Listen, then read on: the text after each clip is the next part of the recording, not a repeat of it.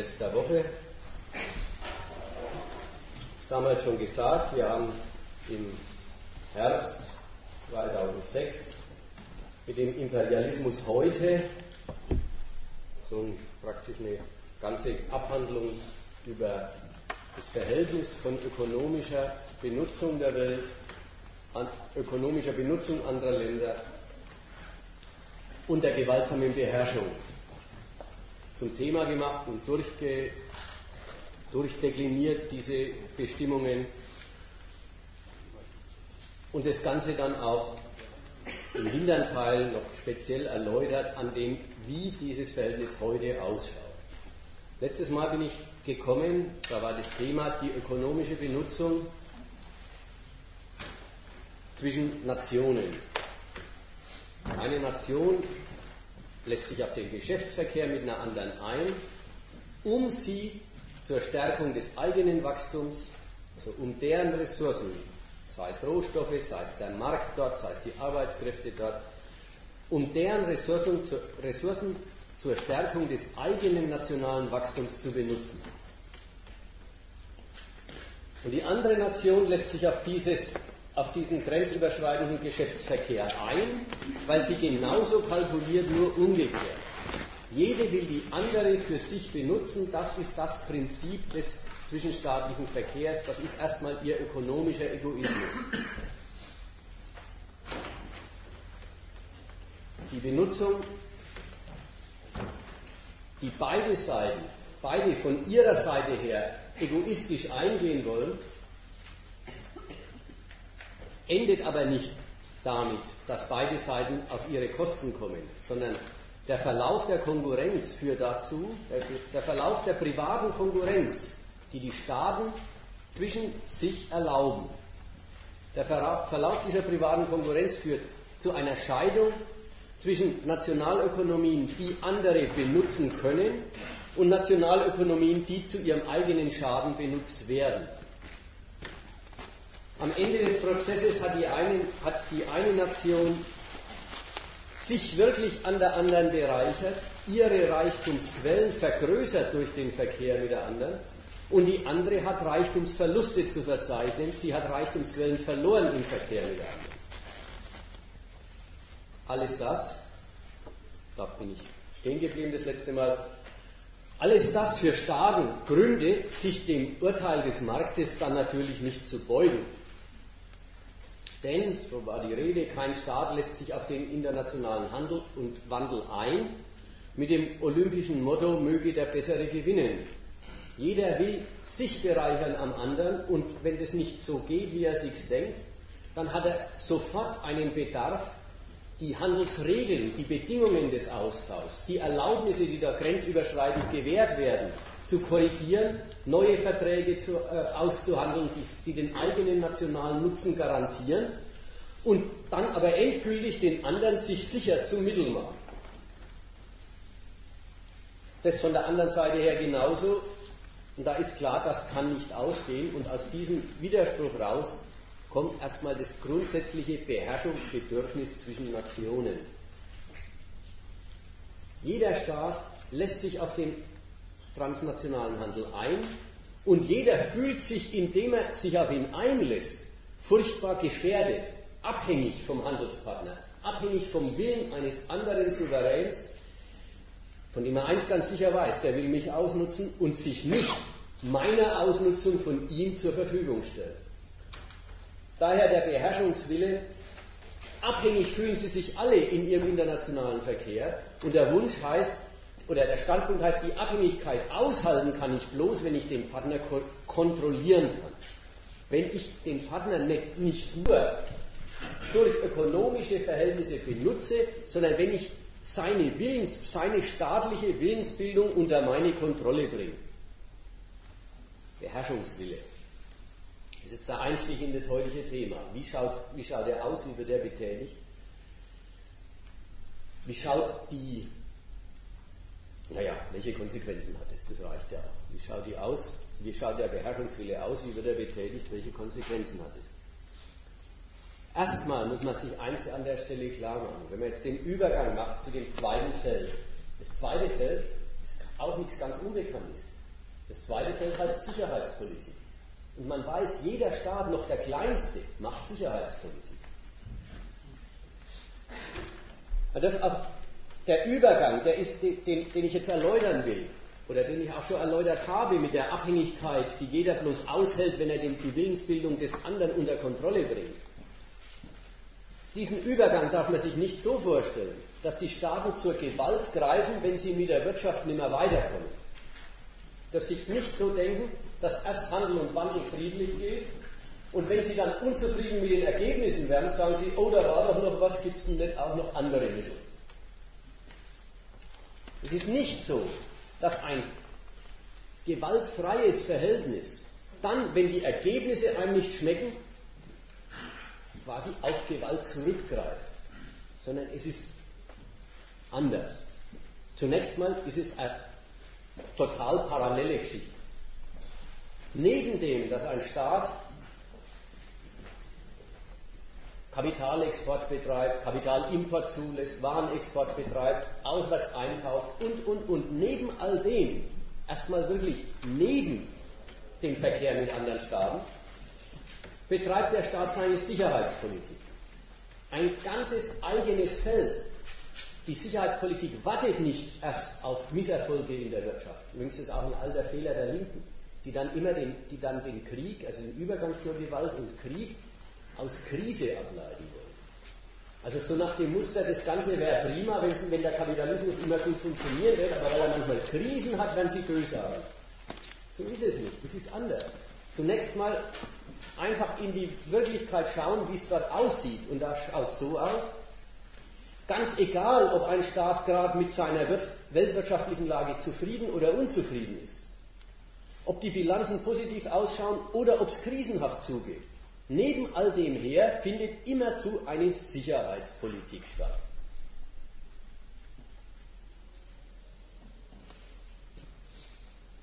Sicherheitspolitik, die erstmal zum Beispiel darin besteht, dass Staaten sich mitten im schönsten Frieden ein stehendes Heer halten und rüsten. Dass sie sich ausrüsten, wozu eigentlich? Wozu hat man ein Militär? Für den Fall, dass man einen anderen Staat fertig machen muss oder will. Und für diesen Fall wird sich in jeder Phase der Konjunktur, ganz unabhängig von irgendeinem Geschäftsgang, wird sich für diesen Fall gerüstet. Und wie viel gibt ein Staat für das aus? Im Prinzip immer so viel, wie seine Nationalökonomie hergibt.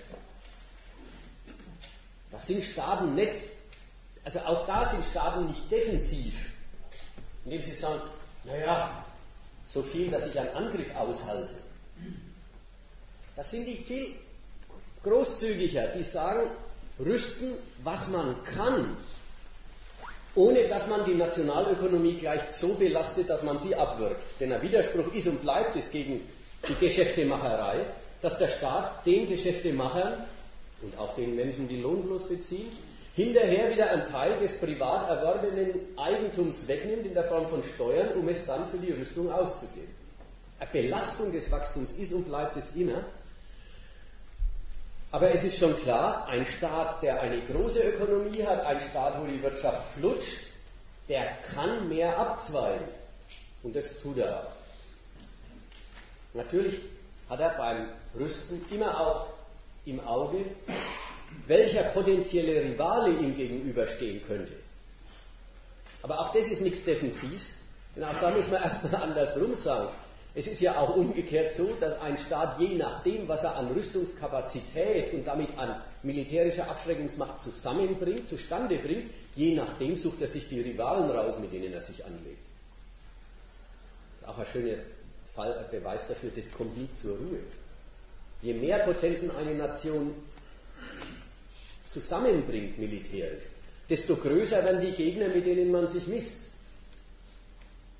Also Zufriedenheit kehrt da nie ein.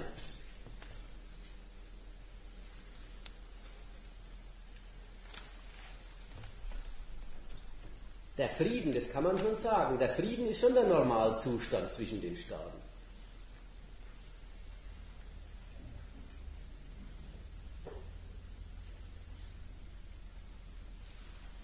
Das ist ja auch modernerweise klar, das ist vielleicht wirklich anders als bei Alexander dem Großen. Der Zweck, der, Außen, der aus, äußere, der, der Zweck, warum ein Staat sich nach außen wendet, ist ja die Absicht, andere Staaten zur Vermehrung des eigenen kapitalistischen Wachstums daheim zu nutzen. Und das findet im Frieden statt. Der Zweck ist es und bleibt es, deswegen machen Staaten nicht, wie man es den alten Fürsten und Königen vorgeworfen hat, zum Spaßkrieg. Leichtfertig entscheidet man sich dazu nicht. Aber der ganze Frieden, der, in dem die Geschäfte gehen, ist ein bewaffneter Frieden.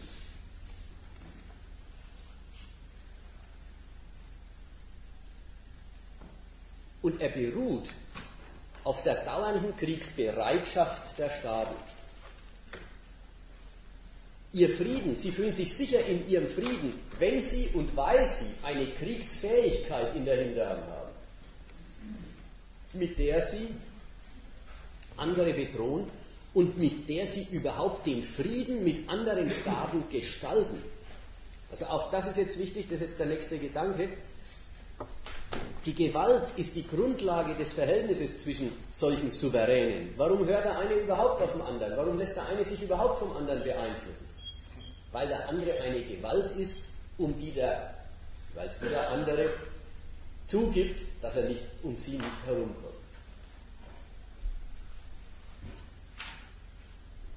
Na, es, gibt den alten, es gibt den alten Spruch, der schon fürs Römische Reich gegolten hat, si vis pacem parabellum.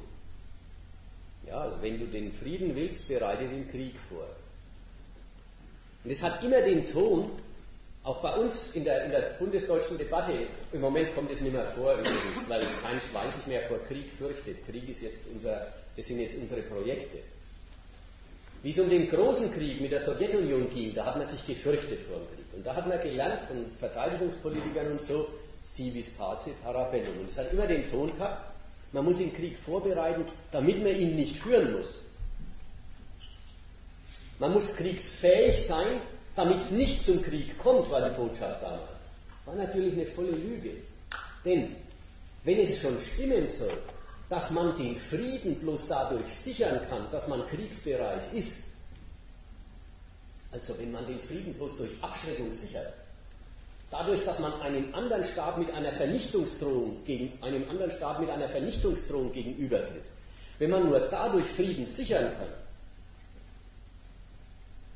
dann ist ganz klar, dann, dann darf der Feind jedenfalls nicht meinen, dass man rüstet, um Krieg zu vermeiden dann muss die Kriegsdrohung schon glaubwürdig sein.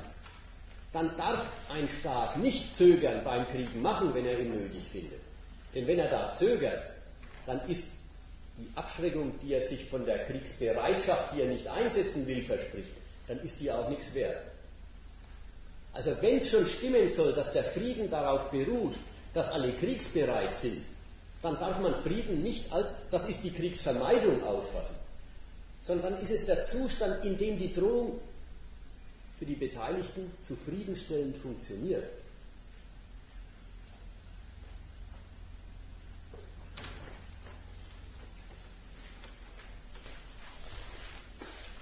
Schließlich, wenn die nicht mehr zufriedenstellend funktioniert, komme ich später vielleicht noch ausführlicher drauf, dann führen Staaten Krieg. Und wenn es sowas wie eine internationale Konstellation, wenn es sowas wie eine internationale Ordnung gibt, dann muss man sehen, ist sie immer das Ergebnis des letzten größeren Krieges. Kommt später noch drauf, die jetzige Ordnung beruht darauf, dass die Amerikaner zwei große Kriege gewonnen haben. Letzten Endes sogar drei große Kriege gewonnen haben. Das ist die, Quali das ist die Basis der jetzigen Ordnung. Denn in letzter Instanz entscheidet Krieg die relativen Herrschaftsansprüche von so Hoheiten gegeneinander und begründet Krieg ein Über- und Unterordnungsverhältnis zwischen Staaten.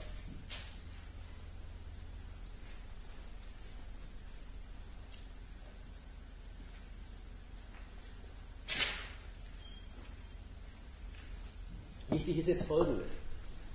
Der erste Satz war, Staaten warten nicht erst auf wirtschaftlichen Misserfolg, ehe sie sich als Gewalten aufstellen und aufbauen, sondern Sicherheitspolitik findet immer zu und neben der aktuellen ökonomischen Lage, gleich wie die sei, statt. Staaten rüsten, Staaten legen sich Kriegsbereitschaft zu, sie drohen und manchmal führen sie Krieg, um die Herrschaftsverhältnisse zwischeneinander herzustellen, zu korrigieren oder wiederherzustellen, wenn irgendwas ins Schwimmen geraten ist. Und diese ganze, diese ganze Grundlage des zwischenstaatlichen Verhältnisses ist jetzt auch wieder was, was nicht als Grundlage neben dem tatsächlichen Verkehr der Staaten in ökonomischen Dingen stattfindet. Neben war der erste Satz. Neben dem täglichen zwischenstaatlichen Wirtschaften findet Rüsten und Kriegsdrohung statt. Das Kriegsdrohen und Rüsten ist dann aber was, was nicht quasi liegen bleibt, bis mal wieder Krieg ist, sondern davon, von dieser Rüsterei und der Drohungsfähigkeit von Staaten untereinander, wird dann der ganze zwischenstaatliche Alltag bestimmt. Jeder Vertrag, jede Vertragserfüllung, jeder Streit steht im Schatten dessen, dass Staaten als Gewalten gegeneinander, über, einander gegenübertreten und insofern als sehr ungleiche Subjekte einander gegenübertreten. Ja, im Völkerrecht, in der UNO, da sind die Staaten gleich. Jeder Staat ist ein Souverän aus eigenem Recht und man zieht voreinander den Hut. Wenn Staaten als Mächte einander gegenübertreten, dann sind sie von Anfang an ungleich und verlangen vom anderen in ungleiche Machtverhältnisse einzustimmen und sich auf die einzulassen. Wie schaut es aus? Wie findet die Durchführung, die Subsumption des ganzen zwischenstaatlichen ökonomischen und sonstigen Verkehrs bis hin zum Jugendaustausch? Wie, findet es, wie schaut es aus, dass das dem Gewaltverhältnis der Staaten untergeordnet ist und durch das Gewaltverhältnis der Staaten gestaltet, geformt, immer neu reformiert wird. Schaut so aus, dass Staaten erstens einander gegenübertreten und dort ihre Interessen als ihre Rechte präsentieren. Ja, was ist ein Recht? Eine eigentümliche Sache. Ein Recht im Unterschied zu einem Interesse. Interesse ist was, da sage ich, das habe ich, das Interesse. Hat immer gegen den anderen den Ton, ich hätte es gern, dass du das zugibst, dass du da was beiträgst oder wie auch immer. Es ist mein Interesse. Immer hat auch den Ton, bloß mein Interesse. Recht hat im Unterschied zu Interesse den Charakter, das ist ein Inhalt, der beansprucht Anerkennung auch von deiner Seite. Recht ist ein Interesse von mir aus. Recht mag mein Interesse sein.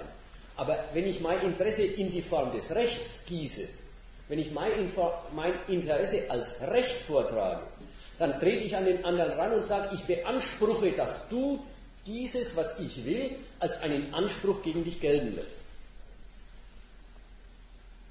Ich verlange, dass du nicht kalkulierst, was du davon hast, sondern dass du das respektierst. Ja, das ist auch so, wenn, wenn der Mieter und der Vermieter einander gegenübertreten und der eine sagt, äh, könnten Sie nicht mal die Wand anstreichen und der andere sagt, ich habe keine Lust dazu, dann sagt der eine, es ist aber mein Recht, dass Sie alle drei Jahre die Wand anstreichen. Es ist mein Recht. Was ist der Unterschied zu dem, dass er vorher gesagt hat, könnten Sie nicht mal? Der Unterschied ist, das hast du zu respektieren, das ist eine Forderung, die hast du zu erfüllen.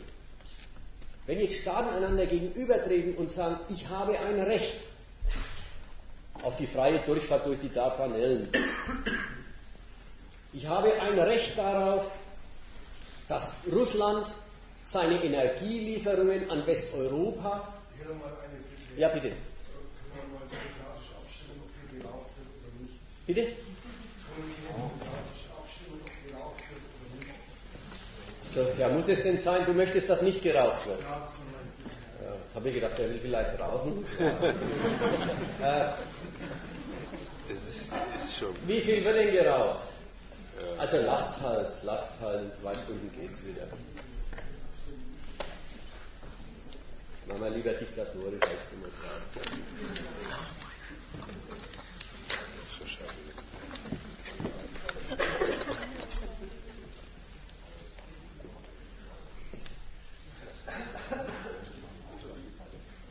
Also der Gewaltcharakter des zwischenstaatlichen Verhältnisses kommt zum Ausdruck, betätigt sich, wenn Staaten einander ihre Interessen als Rechte präsentieren. Mein Beispiel, an dem ich jetzt gerade rumoperiert habe, war, äh, wie Russland in seinem Streit mit Minsk um, die, um den Preis des Öls oder Gases, weiß ich nicht mehr genau, Gas war der Streit, einmal für eine Nacht lang die Pipeline, das war jetzt dann aber Öl, die Pipeline nach Westen unterbrochen hat.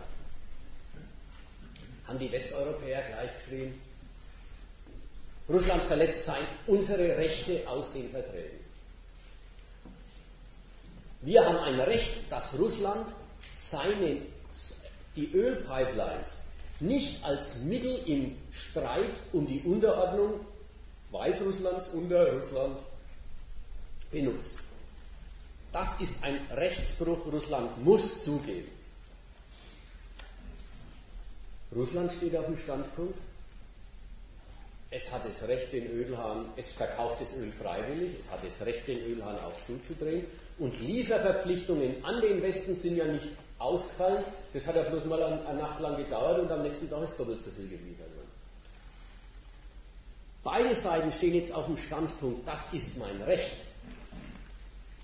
Und da merkt man schon, das, das hat den Standpunkt verlassen des, naja, du hättest es gern so, ich hätte es gern so, schauen wir mal, wo wir uns treffen.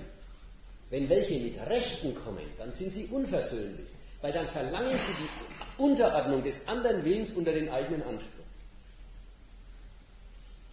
Und so wird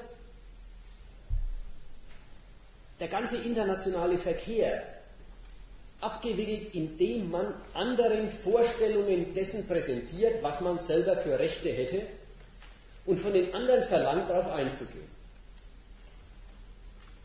Und da kommt es natürlich klar, dass dann eine Macht wie Amerika zum Beispiel sagt, Saddam Hussein hat nicht das Recht, sich Massenvernichtungswaffen zuzulegen.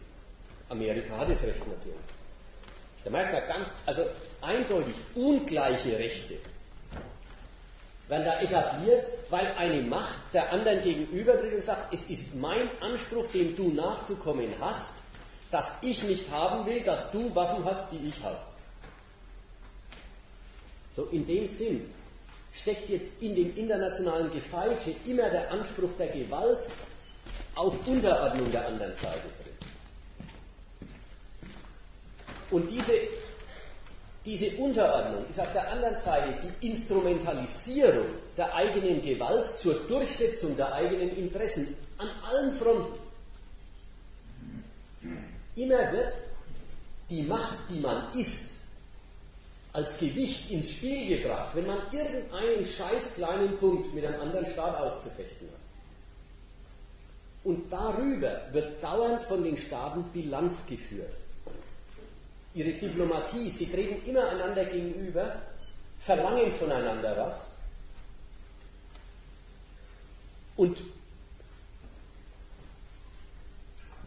teilen der anderen Seite und der ganzen Welt immer nebenher mit, wie es mit der Bilanz in Sachen der andere Staat macht, was ich will, ausschaut und nicht ausschaut.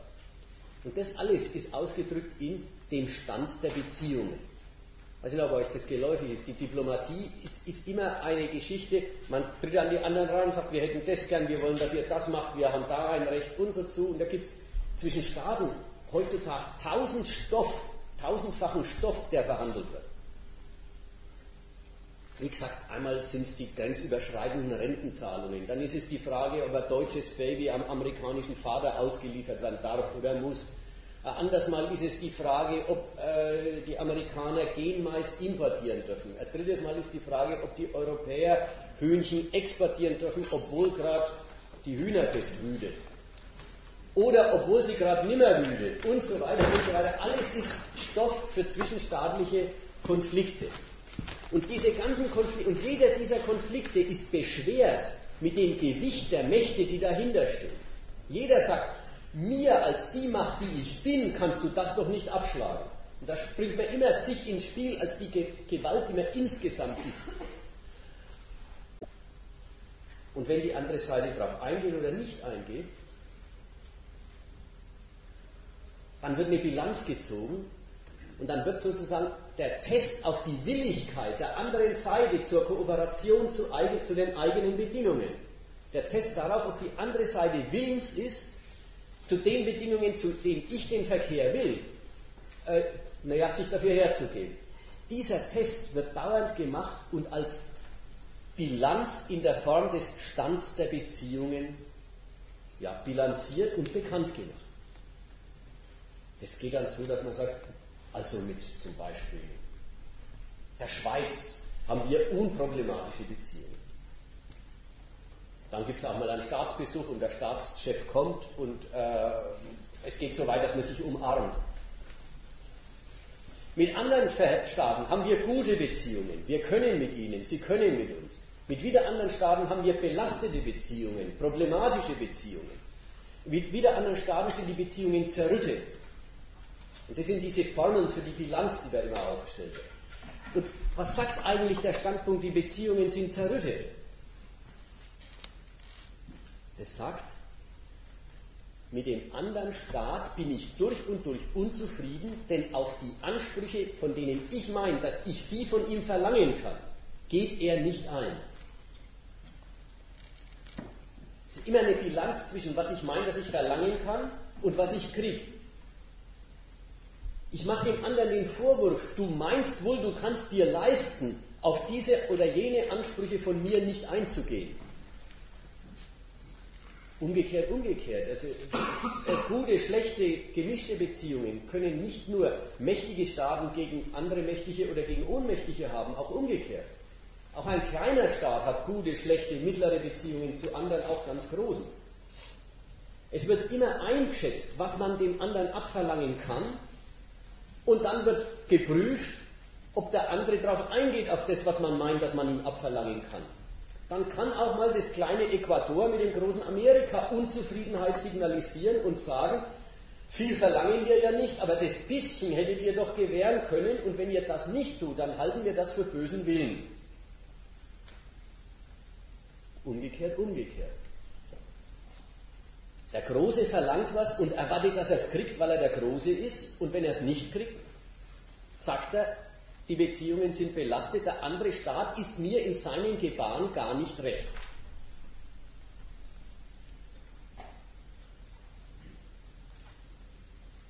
Da haben wir schon den Übergang, den Übergang, einen ersten, einen ersten einfachen Übergang zur Feindschaft.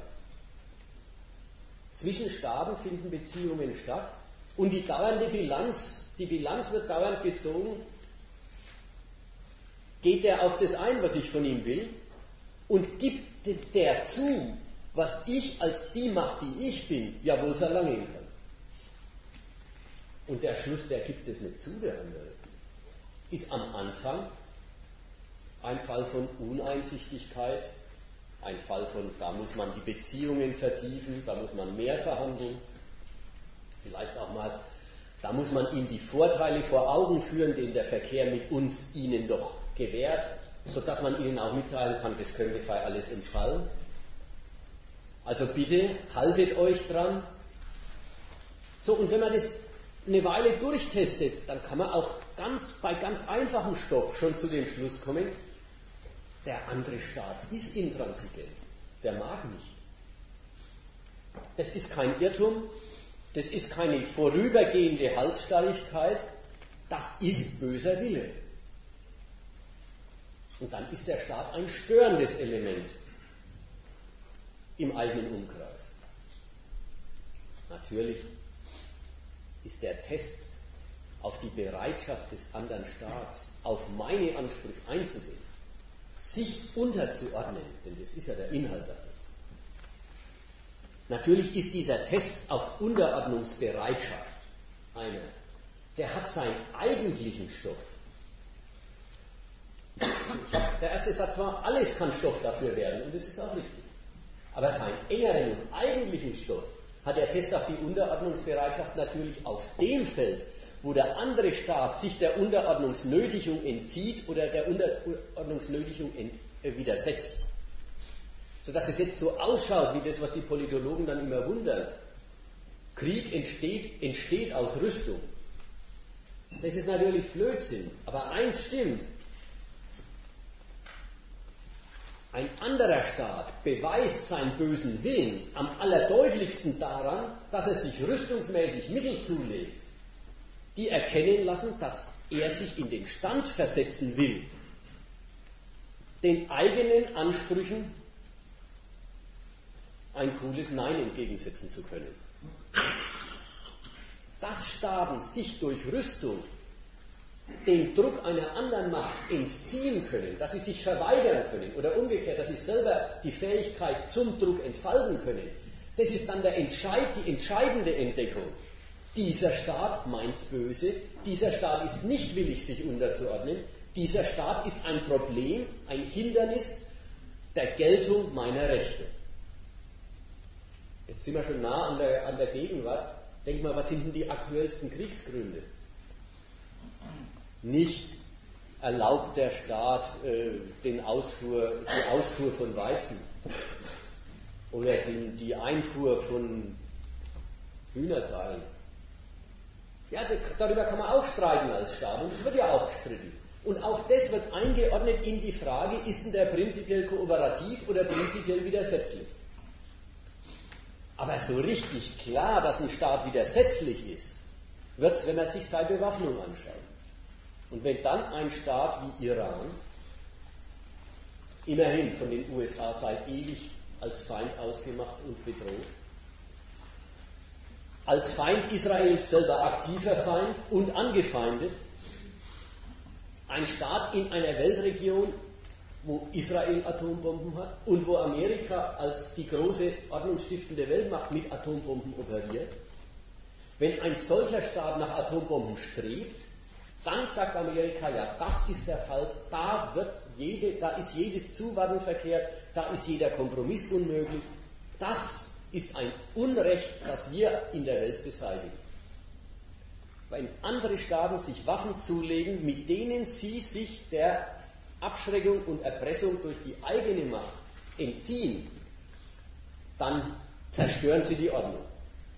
Saddam Hussein, ja, jetzt hat sich ja nachträglich herausgestellt, dass es gar nicht gestimmt hat, aber Saddam Hussein, das größte Unrecht, das also dann auch den Krieg begründet hat, er legt sich Massenvernichtungswaffen zu. Konnte man sich dann raussuchen, ob es atomar oder biologisch oder chemisch war. Am Schluss war es keins von all den dreien, aber das, da kommt es jetzt gar nicht darauf an. Das Argument ist, die bewaffnen sich, und jetzt ist es lustig, und deswegen sind sie der endgültig der Feind.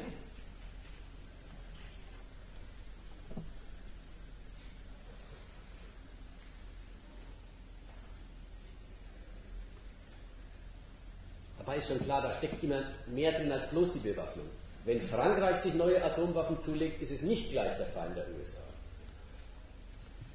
Da ist es schon, das ist ein Staat, der im Prinzip ein Problem ist, ein Staat, gegen den wir Unterordnungsansprüche haben, die nicht zufriedengestellt werden. Und in dem Licht ist dann Bewaffnung der endgültige Beweis, dass dieser Staat es feindlich meint. Und dann verdient er die Feindschaft, die man ihm dann anträgt.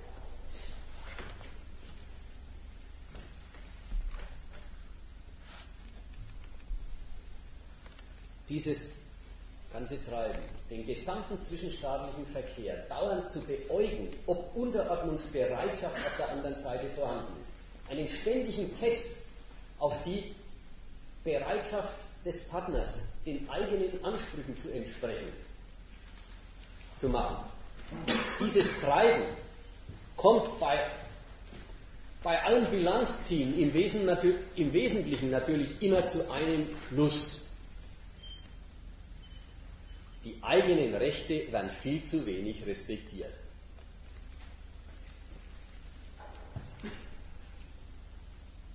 Ganz egal, ob man bei Freund oder Feind zu Freund oder Feind blickt, zu Partner oder Rivale. Das große Urteil von allen Staaten ist, die eigenen Rechte werden von anderen viel zu wenig respektiert. Deswegen bleibt es nicht beim mitten im Frieden. Ja, wir sind immer noch der friedliche, normale friedliche Verkehr auf dem Hintergrund und unter Benutzung der Gewalt, die ein Staat ist. Deswegen bleibt es im Frieden nicht bei dem theoretischen Test, ob der andere bereit ist, den eigenen Ansprüchen Folge zu leisten. Oder ob er sich widersetzt. Es bleibt nicht beim Bilanzziehen, ja, die Beziehungen sind gut oder nicht so gut, sondern es findet ein dauerndes Arbeiten an der Unterordnung anderer Staaten unter den eigenen Willen statt. Ständiges, ein ständiges Arbeiten an der Korrektur des Kräfteverhältnisses. Das ist erstmal unmittelbar natürlich wieder, was ich heute eingangs schon gebracht habe, das Rüsten selber.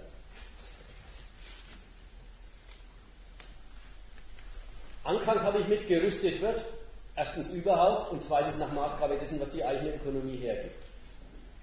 Jetzt gibt es da natürlich schon den Übergang, gerüstet wird mit Blick auf Staaten, die sich nicht beugen, sodass dann das Rüsten das Maß hat, man muss Abschreckungsmittel zusammenbringen, die dem Staat beibringen, dass er sich unterzuordnen hat. Da, da, wenn die Staaten sich auf sowas einlassen oder mit sowas anfangen, da ist dann die Frage, wie viel verträgt denn meine eigene Wirtschaft? Die wird dann längst vergessen. Öfters übernehmen sich Staaten mal beim Rüsten. Sie rüsten in einer Weise, dass es ihre Ökonomie auf Dauer nicht auslöst. Aber nicht nur auf dem Feld der Rüstung. Jetzt dreht sich alles um. Auf allen Feldern wird jetzt auf einmal der Standpunkt der Unterordnung anderer Staaten zum Zweck und alle anderen Sektoren des zwischenstaatlichen Verkehrs zum Mittel. Ich möchte darauf hinweisen, letzte Woche, die erste Hälfte hatte den Charakter, es geht um die ökonomische Benutzung anderer Staaten als Quelle des eigenen nationalen Reichtums, der Vermehrung des Wachstums daheim. Das war da die Fassung. Da bin ich gekommen bis zu, und und um das sicherzustellen, um das zu verbessern, braucht es Erpressung anderer Staaten. Und dann denkt man dran, und das ist ja richtig, die sollen zu günstigere Handelsbedingungen einräumen. Die sollen das Breitmachen der eigenen Banken auf ihrem Territorium genehmigen und so Zeug. Und dazu will man sie drücken und pressen. Jetzt der Standpunkt, andere Staaten gehorchen nicht genug. Man muss die sich besser unterordnen.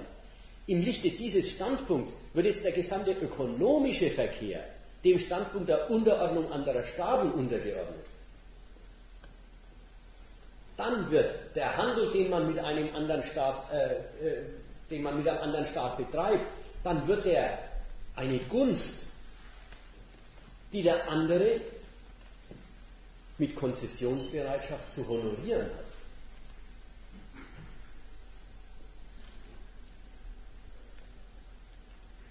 Dass man ihm was verkauft,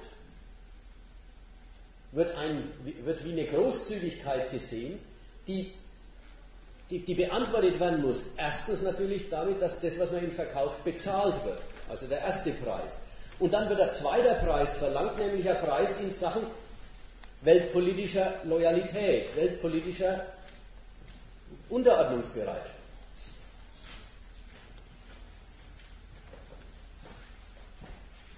Man fördert andere Staaten, aber verlangt gleichzeitig, wenn man sie fördert, dass sie dann im eigenen Lager sein müssen, zu, äh, äh, quasi wie eine Erweiterung der eigenen Machtbasis funktionieren soll. Umgekehrt, umgekehrt. Staaten, die sich dafür nicht hergeben, bekommen den freien Handel verweigert. Zunächst nicht auf allen Feldern, die kriegen zum Beispiel als allererstes mal natürlich einmal ein Waffenembargo. Na, denen liefert man keine Rüstung. Denen, die sich mit ihrer Macht schon widersetzen wollen, liefert man keine Rüstung.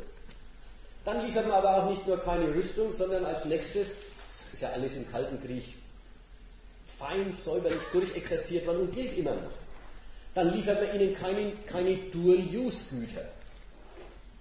Ja, nicht nur keine Raketen und Schießgewehre, sondern auch keine Computer, mit denen man die Raketensteuerung programmieren könnte. Und dann stellt sich schnell raus, am Schluss ist die gesamte Industrie, alles, alle Industriegüter außer Hacken sind Dual-Use-Güter. Alles Bessere, jedes Kugellager, jedes bessere Kugellager kann man, lernt man ja jetzt, für Zentrifugen benutzen, mit denen man Uran anreichert. dann, dann gibt es da, da, ein Embargo. Und wenn die Feindschaft weitergeht, dann gibt es ein allgemeines äh, Handelsembargo. Man schließt Staaten von der Benutzung des Weltmarkts aus. Das ist ein interessanter Punkt. Immer, nach der Seite wird auch deutlich. Der Weltmarkt selber ist nicht irgend so ein Ding, wo Staaten sich hinbewegen, sondern der Weltmarkt wird von den großen Mächten als ihr Besitz behandelt. Und sie sind Subjekte, die lassen andere zu oder aber nicht. Also Amerika lässt Kuba im Welthandel nicht zu. Kuba ist, Kuba ist es verboten, durch Export und Import sich an anderen Staaten zu bereichern, wie alle anderen Staaten es untereinander tun. Und abgestuft gibt es das mit verschiedenen, in verschiedenen Graden des Embargos, in verschiedenen Graden des Ausschlusses.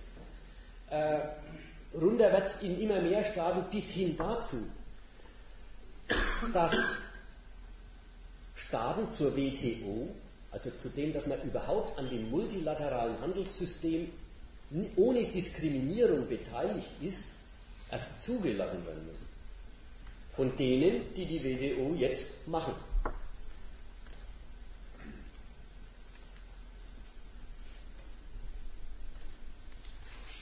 Da merkt man schon auch, da wird der Handel der gewaltmäßigen Selbstbehauptung einer Macht gegen andere Mächte untergeordnet. Das schließt ein, das darf man nicht vergessen, das schließt ein, dass der Handel dadurch beschädigt wird. Jedes Embargo ist ein Verbot, Geschäfte zu machen. Deswegen gibt es bei jedem Embargo Privatleute, äh, die im Geheimen die Geschäfte weitermachen, die bis gestern erlaubt waren. Und dann gibt es Strafen drauf und dann gibt es Gerichtsprozesse und, und es gibt das Zweite, dass nämlich die eigenen Partner, also andere befreundete Nationen, den Schaden, den ihr Wirtschaft vom Embargo erleidet, immer zu vermeiden suchen, indem sie Halbseiten offiziell, inoffiziell, unausgesprochen, aber dann doch den Handel oder Teile davon weiter betreiben. Also die Unterordnung des Geschäftswesens unter die staatliche Selbstbehauptung hat schon auch die Bedeutung Beschädigung des Geschäftswesens. Um die Grundlage, auf der alle Geschäfte gehen, eine durchsetzungsfähige Macht zu sein, um diese Grundlage zu sichern und zu entwickeln.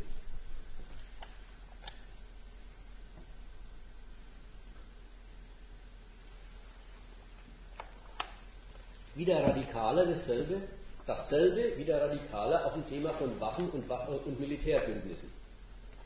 Immer noch, mitten im Frieden, ist noch lange nicht Krieg, findet die gewaltmäßige Entwicklungshilfe gegenüber anderen Staaten statt. Man macht denen Waffen zugänglich. Selber wieder ein bisschen Geschäft. Aber das ist bloß die eine Hälfte. Und da ist man ganz verkehrt, wenn man da das Geschäft als die Hauptsache sieht. Das Geschäft ist der Nebeneffekt der gewaltmäßigen Entwicklungshilfe. Man fördert die Gewaltfähigkeit anderer Staaten. Warum? Weil man zum Schluss kommt, deren Gewaltinteressen passen einem gerade ins Konzept. Ja, neueste großartige, der neueste Großschritt dieser Art ist, sind die USA in Sachen Indien. Indien entwickelt die Atombombe und zwar gegen den Willen der Weltmächte, gegen, die, gegen den Geist des Nichtweiterverbreitungsvertrags, den sie nie unterschrieben haben, insofern haben sie da gar keinen Vertrag verstoßen. Indien ist von Amerika ja ein Jahrzehnt lang äh, hatten Sanktionen ausgesetzt gewesen, weil Indien die Atombombe entwickelt hat, obwohl es die Amis nicht wollten. Und jetzt sich, denken sich die USA, ach Gott, als, sie sagen selber laut und deutlich in, der, in die Weltdiplomatie hinaus, als Gegengewicht zu China wäre doch die Aufrüstung Indiens gerade recht. So, an der Stelle jetzt, dass diese Macht als Gewalt, als abschreckungsfähige Macht größer wird, passt den Amis ins Konzept, weil es eine Stütze der amerikanischen, wie, wie eingebaut in die amerikanische Abschreckungsfähigkeit gegenüber alle anderen Staaten, ist Indien via, via Teilauftragnehmer. Ob es stimmt, ob es dabei bleibt, ist übrigens alles sehr die Frage. Aber es ist jetzt mal der Standpunkt. Und den Standpunkt, den hat auch Deutschland, wenn es jetzt die afghanischen Polizisten äh, äh, ausbildet und mit äh, der nötigen Bewaffnung versieht, oder wenn Deutschland Israel ausrüstet, oder wenn Deutschland äh, die Saudis, äh, den Saudis Panzer oder Panzerteile verkauft. Immer ist es derselbe Standpunkt. Man macht Machtpolitik. Man fördert die Gewalt an anderer Stelle und spielt damit, macht Gewichte, Gleichgewichte aus, richtig bastelt an Drohpotenzialen, die andere Staaten ausüben können sollen oder die andere Staaten darstellen sollen, weil man meint, der bedroht schon den Richtigen. Nämlich einen, den ich auch gern bedroht sehe. Dass das nie ganz aufgeht, weil der andere Souverän das ja aus seiner Rechnung rausmacht, kommt historisch immer wieder raus. Saddam Hussein war auch ein Aufrüstungsobjekt der Amerikaner gewesen. Seinerzeit, wie der Irak Krieg gegen den islamisch-revolutionären Iran geführt hat. Haben die Amerikaner die ausstaffiert mit effektvoller Bewaffnung. Da waren sie recht. Ja, hinterher hat er sie halt missbraucht, die Bewaffnung. Da muss man wieder aufpassen auf den, den man erst ausrüstet. Aber das ändert ja nichts daran, dass man selber Machtpolitik damit betreibt, dass man den anderen erstmal ausrüstet.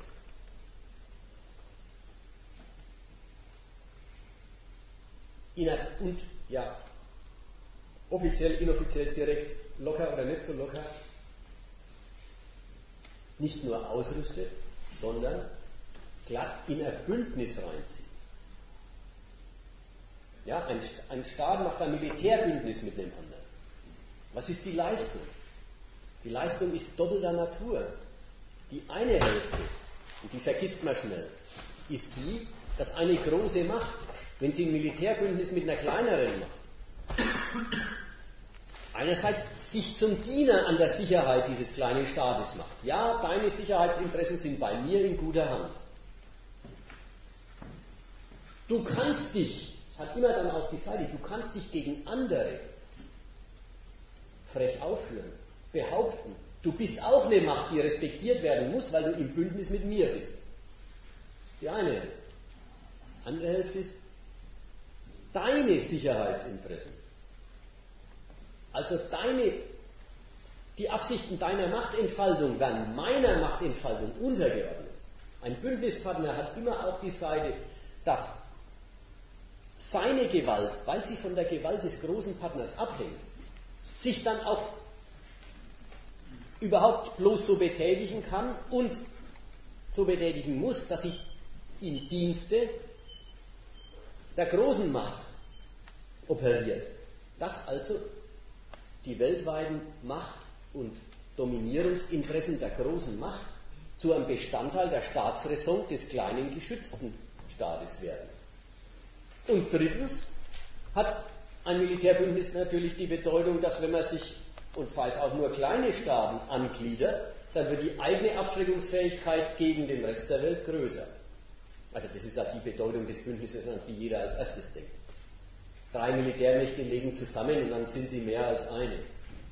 Dann sind sie als Drohpotenzial, als Kriegsfähigkeit und damit als durchsetzungsfähige Mächte gewichtiger, als sie es wären, wenn jede bloß allein auftreten würde. So haben wir das, dass mitten im Frieden alle Seiten dauernd an ihrer militärischen Aufstellung, an ihrem Abschreckungspotenzial arbeiten und immer zu bestrebt sind, das zu vergrößern. Handel und Wandel als Mittel dafür einsetzen, militärische Zusammenarbeit in Sachen Waffenexport und in Sachen Militärbündnisse dafür einsetzen. Und auf die Tour die Welt in eine richtige strategisch sortierte Frontstellung aufteilen. In jedem Frieden ist die Welt strategisch sortiert. Man weiß, wer zum Freund gehört, man weiß, wer zum Feind gehört. Und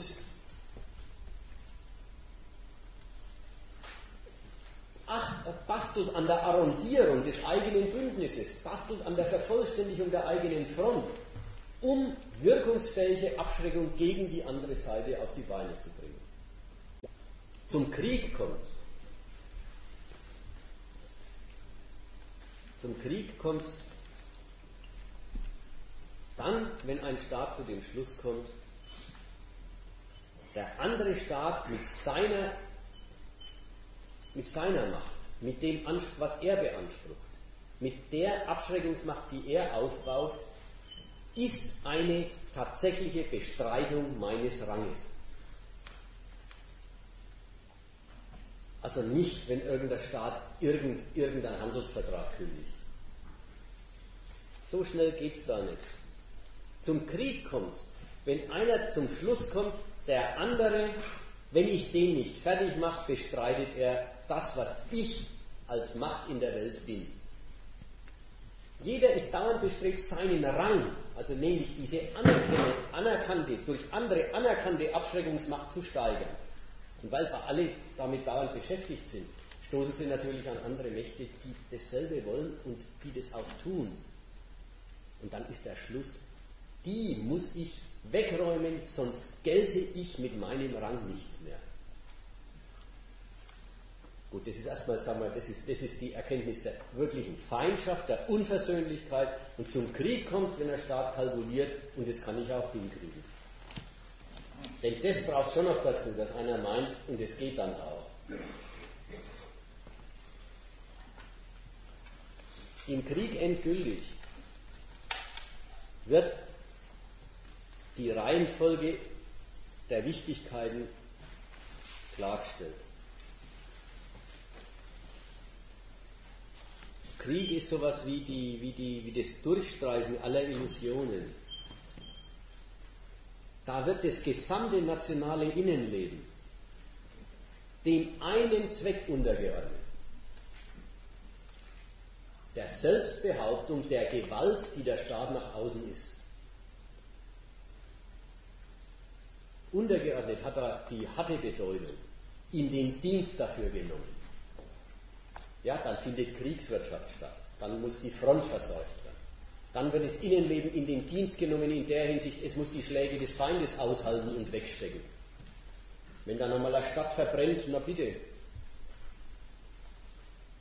Das hat die Seite, das gesamte Innenleben des Staats, auch der gesamte Reichtum, der akkumuliert worden ist, wird in Dienst genommen im Sinn von aufs Spiel gesetzt. Im Krieg kann alles kaputt gehen. Je nachdem, welchen Krieg man halt sich vornimmt. Jetzt, wenn Amerika einen Krieg gegen Irak führt, da kann auch was schiefgehen, aber da geht nicht gleich Amerika kaputt dran. Aber ein Krieg mit einem irgendwie gleichartigen, das sind ja sehr asymmetrische Kriege, die da geführt werden, ein Krieg mit einem irgendwie gleichartigen Gegner, da wird das gesamte Leben der Nation, der gesamte Reichtum, die gesamte Akkumulation von Jahrzehnten aufs Spiel gesetzt und zur Not geopfert für die Selbstbehauptung der Staatsgewalt nach außen. Was ich da sagen will, ist, die diese, diese Unterordnung ist eine irre Klarstellung. In diesem Gemeinwesen ist die Staatsgewalt schon nach innen, die das Eigentum stiftet und, und, und schützt, die die Macht des Eigentums, aus der die Macht des Eigentums hervorgeht, also auch die Privatmacht des Geldes, in diesem Gemeinwesen ist die Gewalt das allererste. Und nach außen ist es überhaupt unübersehbar, da ist Gewalt und Gewalt, die sich durchsetzt, das Lebenselixier des Gemeinwesens. Und dieser Durchsetzungsfähigkeit der Gewalt wird, wenn das in Frage steht, alles und jedes geopfert.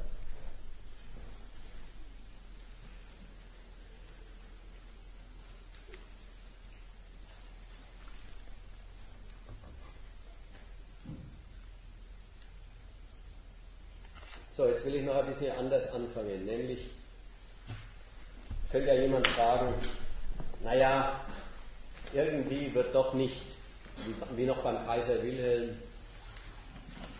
bei jedem verweigerten Handelsvertrag ein Kanonenboot in irgendeinen Hafen geschickt. Natürlich wird in den Verhandlungen um sagen wir, die Durchsetzung des Kyoto-Protokolls in der ganzen Welt nicht immer gleich mit dem Säbel gerasselt. Ja, das stimmt schon. Da treten halt Mächte gegeneinander oder miteinander im Verkehr, die immerzu mit dem, was sie als Mächte sind und von der anderen Seite anerkannt kriegen, dass sie als Mächte sind, wuchern. Der Rekurs auf die Gewaltfähigkeit, also so richtig im diplomatischen Verkehr sagen, weißt du, was ich dir antun könnte, das ist schon ein sehr später Punkt. Ein sehr später Punkt, der im Verkehr mit dem Irak, der im Verkehr mit dem Iran, der im Verkehr mit Nordkorea eindeutig erreicht ist.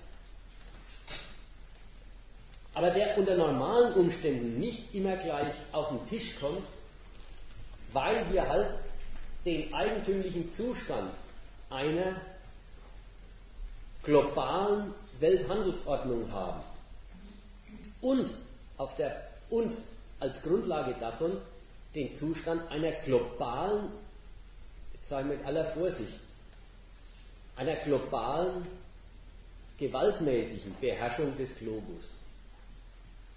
Das muss man mit aller Vorsicht sagen, denn dieses Projekt ist nie fertig und im Moment erleben wir eigentlich eine Phase, in der eine relative Fertigkeit sich wieder auflöst. Dennoch, es findet nicht andauernd Krieg zwischen allen möglichen Staaten um alle möglichen Kleinthemen statt. Warum? Weil die Welt halt in diese großen Bündnissysteme eingeordnet ist und weil im Wesentlichen nicht aus der Reihe getanzt wird in den Grundfragen. Und gut. Und deswegen ähm, haben, wir dieses, haben wir diesen Zustand einer weltweiten Wirtschaftsordnung und einer kollektiven Weltherrschaft.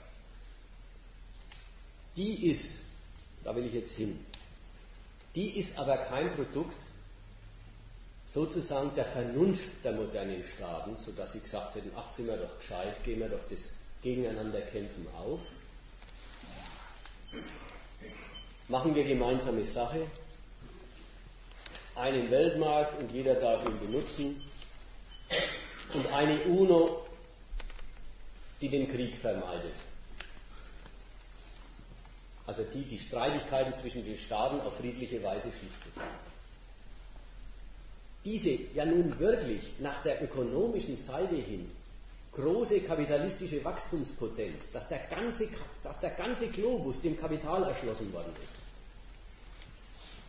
Das ist nicht ein Produkt ökonomischer Vernunft, sondern ein Produkt kriegerischer Bündnisse und Gewaltlagen. Und da eben mein Satz, es ist ein Produkt dessen, dass die Amerikaner zwei, vielleicht drei Kriege gewonnen haben. Und da will ich jetzt mal rein in, den, in die Entstehung und dialektische, widersprüchliche Existenzbedingung einer kollektiven Weltherrschaft. Fangen wir mal an. Wie ist denn überhaupt dazu gekommen, dass die ganze Welt ein offener Kapitalmarkt geworden ist? Ja, in zwei Schritten. Der erste Schritt war der Zweite Weltkrieg. Im Zweiten Weltkrieg haben die Amerikaner gewonnen und dabei alle Formen des Imperialismus beseitigt ihrer kapitalistischen Konkurrenznationen beseitigt, die es vorher gegeben hat. Sowohl die Kolonialreiche der Franzosen und Briten, wie auch die direkten Kriegsgegner, diese Versuche, selber Großreiche und damit große Wirtschaftsräume, dem nordamerikanischen Kontinent in der Größe vergleichbar,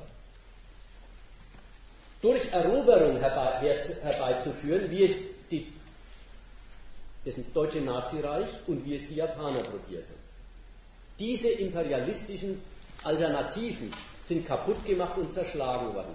Und dann hat Amerika der Welt ein Angebot gemacht. Ihr seid jetzt doch alle fertig, ihr könnt eh nicht mehr widersprechen. Wir verordnen, dass ihr euch am Weltmarkt an einem offenen Weltmarkt beteiligen dürft, je nach Konkurrenzfähigkeit, die ihr mit euren einheimischen Kapital hinbringt. Die Amerikaner haben das angeboten, nicht weil sie gesagt haben, Fair Play ist das Bessere, sondern weil sie ihr Standpunkt war, wenn alle Staaten sich um kapitalistisches Wachstum bemühen, dann ist das für die Nation mit dem größten Kapital, dann ist es für die Nation mit der überlegenen Produktivität die beste Wachstumsbedingung überhaupt. Wir verdienen an allen Fortschritten überall automatisch mit.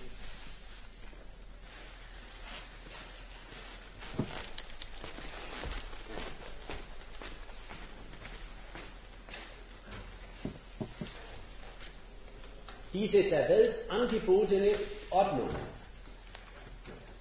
ist einerseits nicht zustande gekommen, weil der andere große Sieger des Zweiten Weltkriegs, die Sowjetunion, gesagt hat, sie hat eigene Vorstellungen von der Entwicklung ihres Landes und sie will sich dem amerikanischen Kapital nicht zur Verfügung stellen und vor allen Dingen nicht das, was bei ihnen daheim läuft, davon abhängig machen, ob sich nach Maßgabe einer kapitalistischen Rentabilitätsrechnung für Investoren lohnt.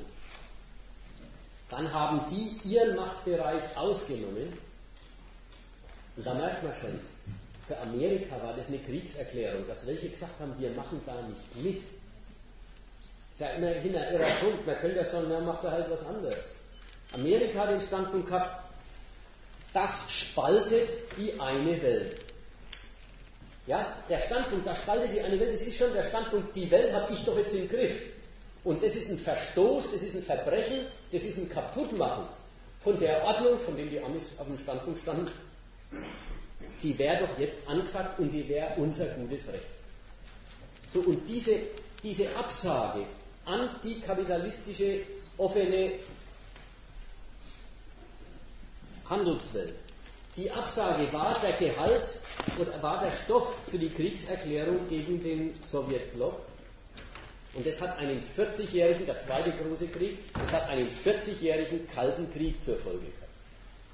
Dieser Kalte Krieg hat jetzt was Eigentümliches. Er hat nämlich, nach der einen Seite ist er ja Zeichen des Misserfolgs der Etablierung der einen Welt.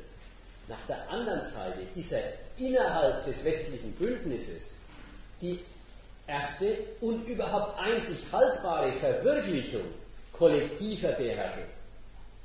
Denn im Kalten Krieg hat Amerika den anderen kapitalistischen Staaten das Angebot gemacht, stellt euch auf unsere Seite der Front, bekämpft die Russen mit, schwächt den Block, ja, Containment, Rollback, waren ja alles durchaus aggressive Formulierungen. Schwächt die Kommunisten, macht sie mit fertig, schnürt sie mit ein, tragt bei zur Abschreckung dieser anderen Macht, dann könnt ihr und dürft ihr erstens an der Abschreckungsmacht der Amerikaner mit teilhaben, seid also auch gewichtige Mächte gegenüber Dritten und dürft den von Amerika beherrschten Restglobus ökonomisch mit nutzen, auch wenn ihr ihn nicht selber beherrscht. Auch wenn ihr ihn nicht selber unter, mit euren Soldaten unter Kontrolle habt. Das war der Gehalt des Angebots. Das Gehalt des Angebots. Und diesem Angebot haben sowohl die alten Alliierten des Zweiten Weltkriegs wie die alten Feinde des Zweiten Weltkriegs, Deutschland und Japan, beide haben diesem Angebot zugestimmt und zwar erstmal aus eigenem Interesse, weil sie als kapitalistische Staaten auch den Umstand, dass es da eine Sowjetunion und ihren Block gibt, als einen Entzug genommen haben. Deutschland unmittelbar als ihm wird äh, äh, Viertel des Landes weggenommen. Ihm wird das europäische Hinterland weggenommen, das mal unter deutscher Kontrolle war, deutsches Benutzungsfeld gewesen war. Die haben sich selber unmittelbar beschädigt gefühlt durch die Existenz dieser nicht kapitalistischen Macht. Sie haben sich also unter den amerikanischen Atomschirm, wie es damals hieß, freiwillig untergeordnet, weil es in ihrem eigenen Interesse lag, die andere Macht zu bekämpfen. Negativ in der Feindschaft gegen die Sowjetunion und ihren Block negativ hatten sie eine positive Gemeinsamkeit, die imperialistischen Nationen. Hat dann auch den Inhalt. Jede trägt bei zur gemeinsamen Abschreckungskraft, hat dann aber auch die Bedeutung, jede dieser Nationen dran, hat ein Interesse daran, dass die andere Nation funktioniert, auch ökonomisch funktioniert, damit sie ein potenter Militärstaat sein kann. Das schließt ein die Unterordnung unter die Amerikaner auf der einen Seite, auf der anderen Seite Rücksicht von den Amerikanern auf die Nationalinteressen der Partner, weil die sollen ja florieren können. Es war auch nie konfliktfrei. Es war auch immer, immer ein Streit und jeder hat dauernd gefragt, kriege ich mehr raus aus dem Bündnis oder zahle ich mehr rein.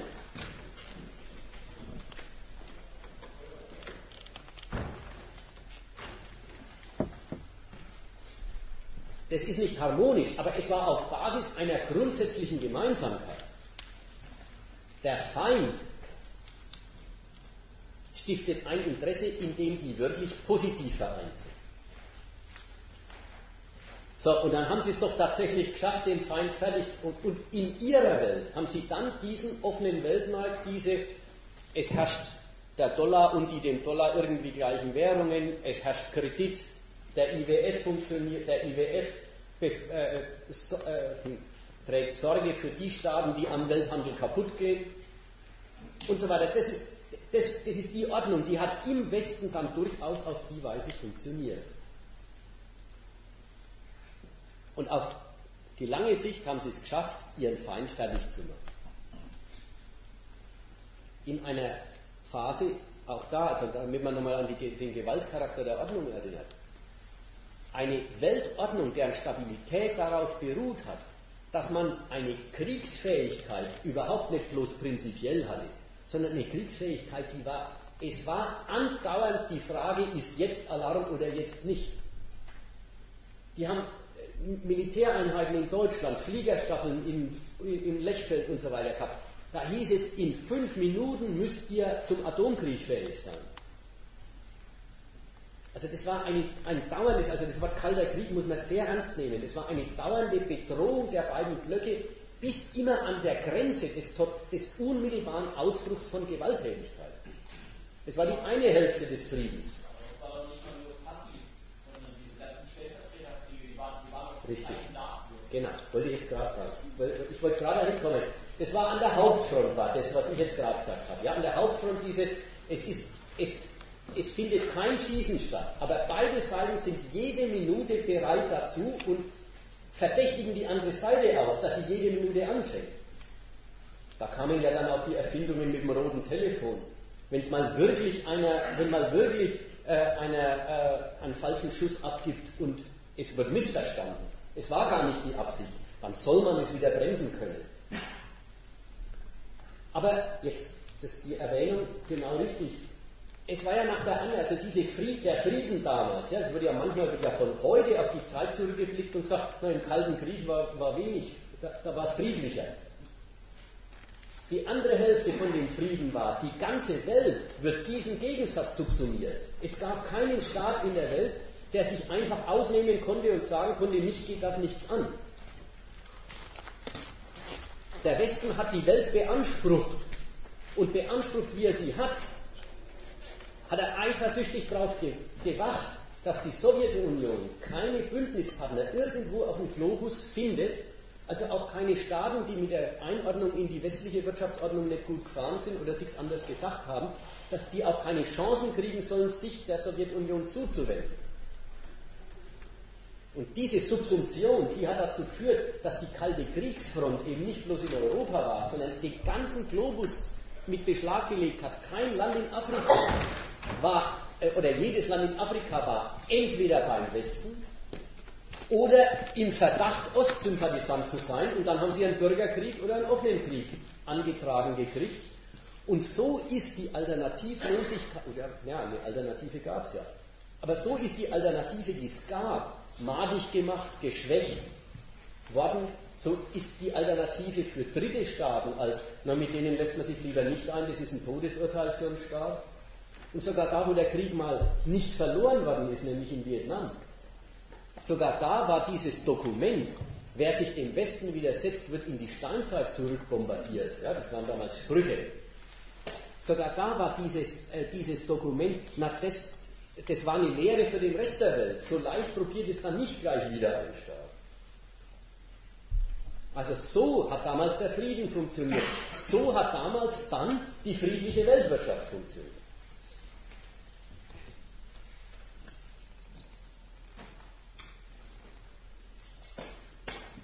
Und jetzt gelingt es also. Sie schaffen es tatsächlich, den großen Feind fertig zu machen. Übrigens, ja, in, einer, in, einem, in einem Kalten Krieg, bei dem vom, vom Westen aus selber der Standpunkt laut vertreten worden ist, wir rüsten die tot. Todrüsten war so ein Programm. Das heißt, wir, wir, wir zwingen denen eine Rüstung auf, die sie sich in letzter Instanz nicht leisten können. Wir, das heißt aber übrigens auf der anderen Seite, wir, wir schaffen uns immer zu bessere Kriegsfähigkeit, sodass die Kriegsfähigkeit, die die andere Seite ja hatte und bewiesen hatte, sodass die dauernd entwertet worden ist. Natürlich, die andere Seite nicht faul, strengt sich an und arbeitet der Entwertung entgegen und steckt ihrerseits Unmengen Ressourcen in die Fähigkeit oder da hinein, dass ihre Kriegsfähigkeit, ihre Gegenwehrfähigkeit nicht entwertet wird. So, das hat dann halt irgendwann dazu geführt, dass die nicht einen Krieg verloren haben, sondern dass Gorbatschow gesagt hat, äh, wir, können uns den, wir können uns die Feindseligkeit gegen den Westen nicht leisten. Und im Grunde aus diesem Gedanken heraus gesagt hat, Sozialismus war sowieso eine Dummheit. Eine Dummheit vom Standpunkt, wirklich wahr, vom Standpunkt der Weltkriegsfähigkeit einer Weltmacht. Letzten Endes hat Gorbatschow gesagt, der Kapitalismus ist die bessere Ausbeutungsweise, da holt man mehr aus den Leuten raus. Da, da kriegt die Staatsmacht mehr ab bei denen da drüben. Wir schaffen es nicht, so viel aus unseren Leuten rauszuholen, wie die es schaffen, aus ihren Leuten rauszuholen. Dann haben sie den Sozialismus weggeworfen und sind kapitalistisch geworden und haben eigentlich gesagt, okay, wir sehen es ein, wir wollen jetzt auch als normaler Staat unter normalen Staaten in eurem Westen nach euren Spielregeln mitkonkurrieren. Das war die große Wende. Und die große Wende, die hat jetzt erstmal überhaupt den Standpunkt Weltherrschaft einerseits vollendet.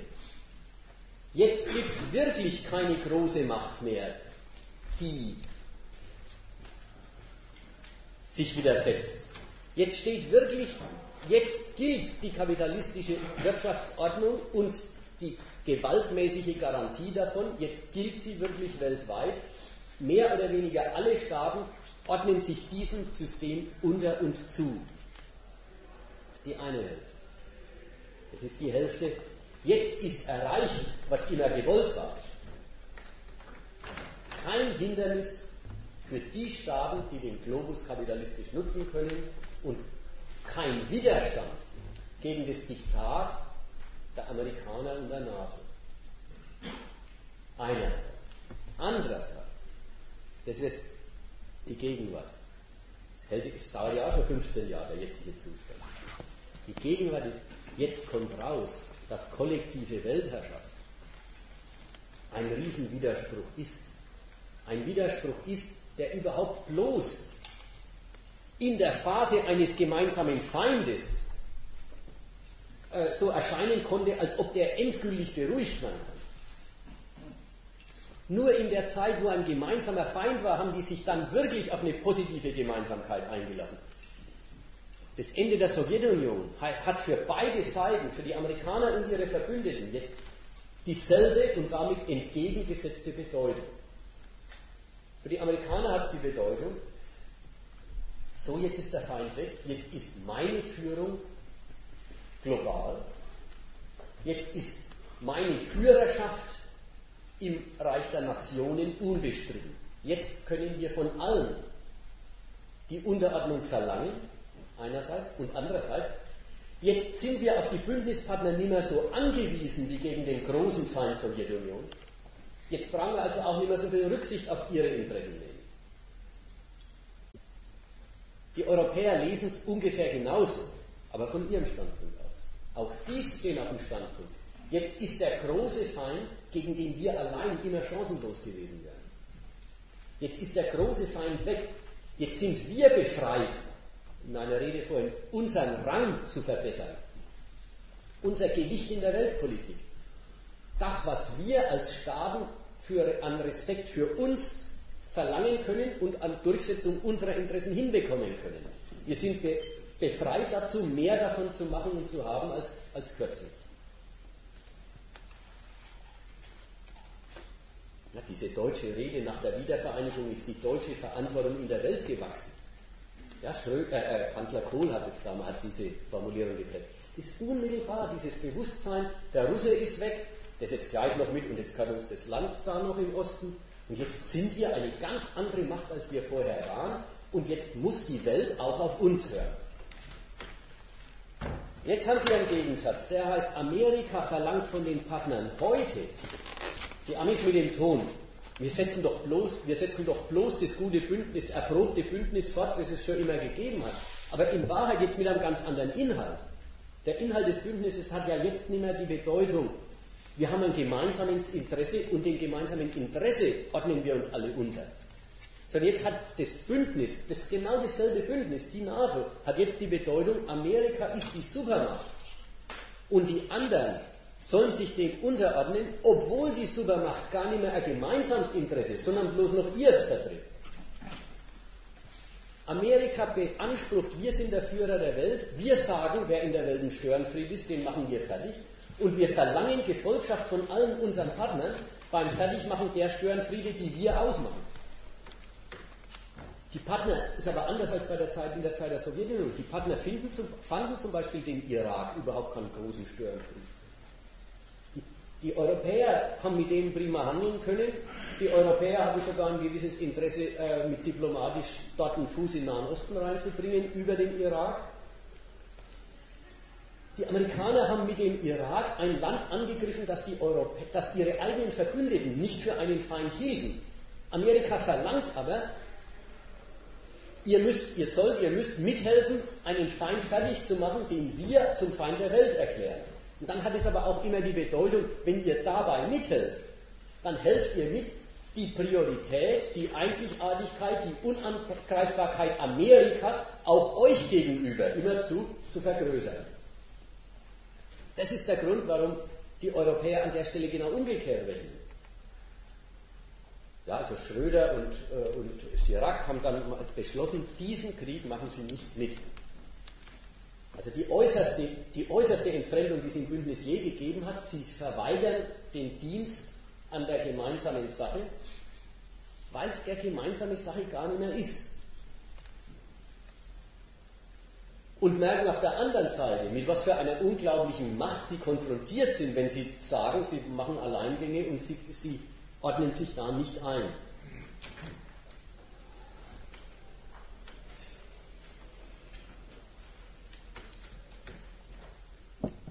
Aber noch ein Blick zurück an der Stelle.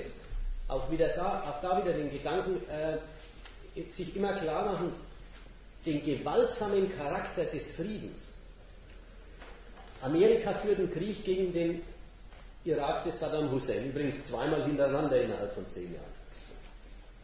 Es führt diesen Krieg.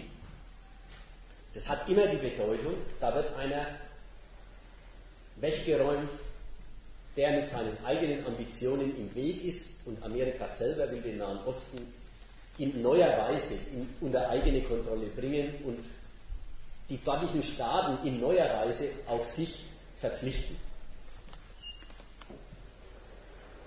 Der Krieg hat also durchaus nach der einen Seite hin die lokale Bedeutung. Dort sich durchsetzen, dort die Ordnung kippen. Zugleich hat der Krieg die Bedeutung. An alle Staaten der Welt die Botschaft, schaut her, wen wir zum Feind erklären, der hat keine Überlebenschance. Wo wir draufhauen, wächst kein Gras mehr. Merkt's euch.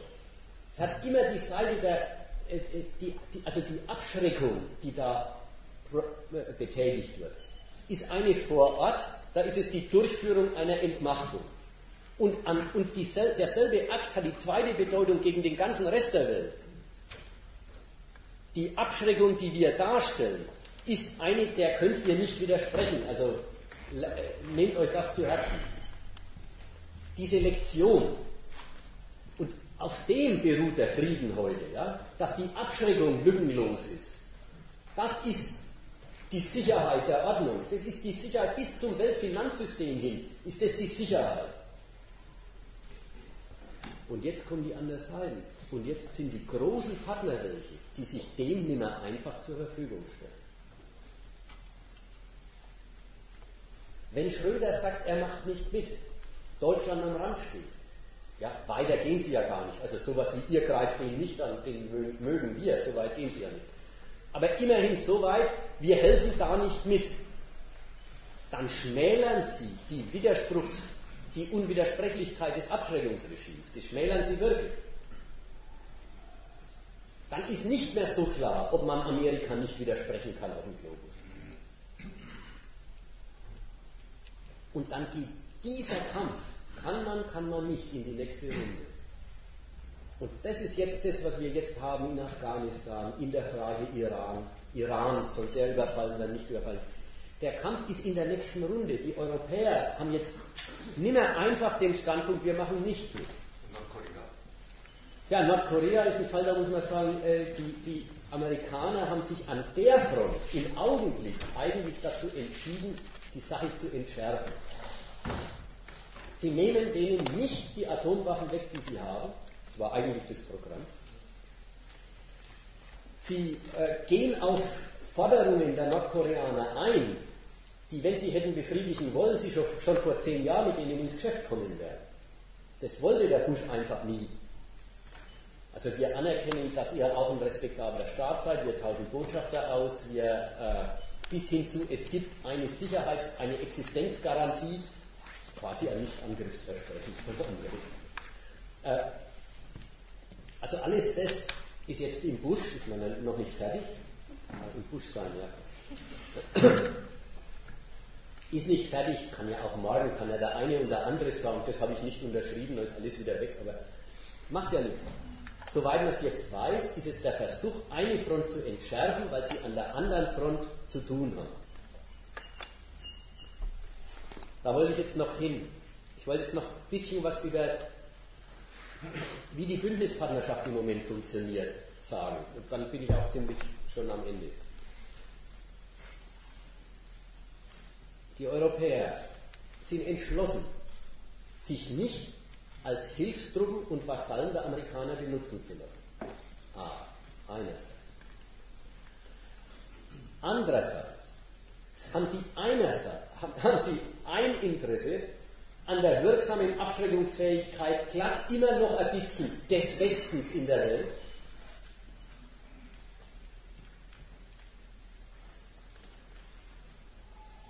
Und B findet jetzt in der Form der Kooperation der Kampf um den Rang statt. Soll heißen,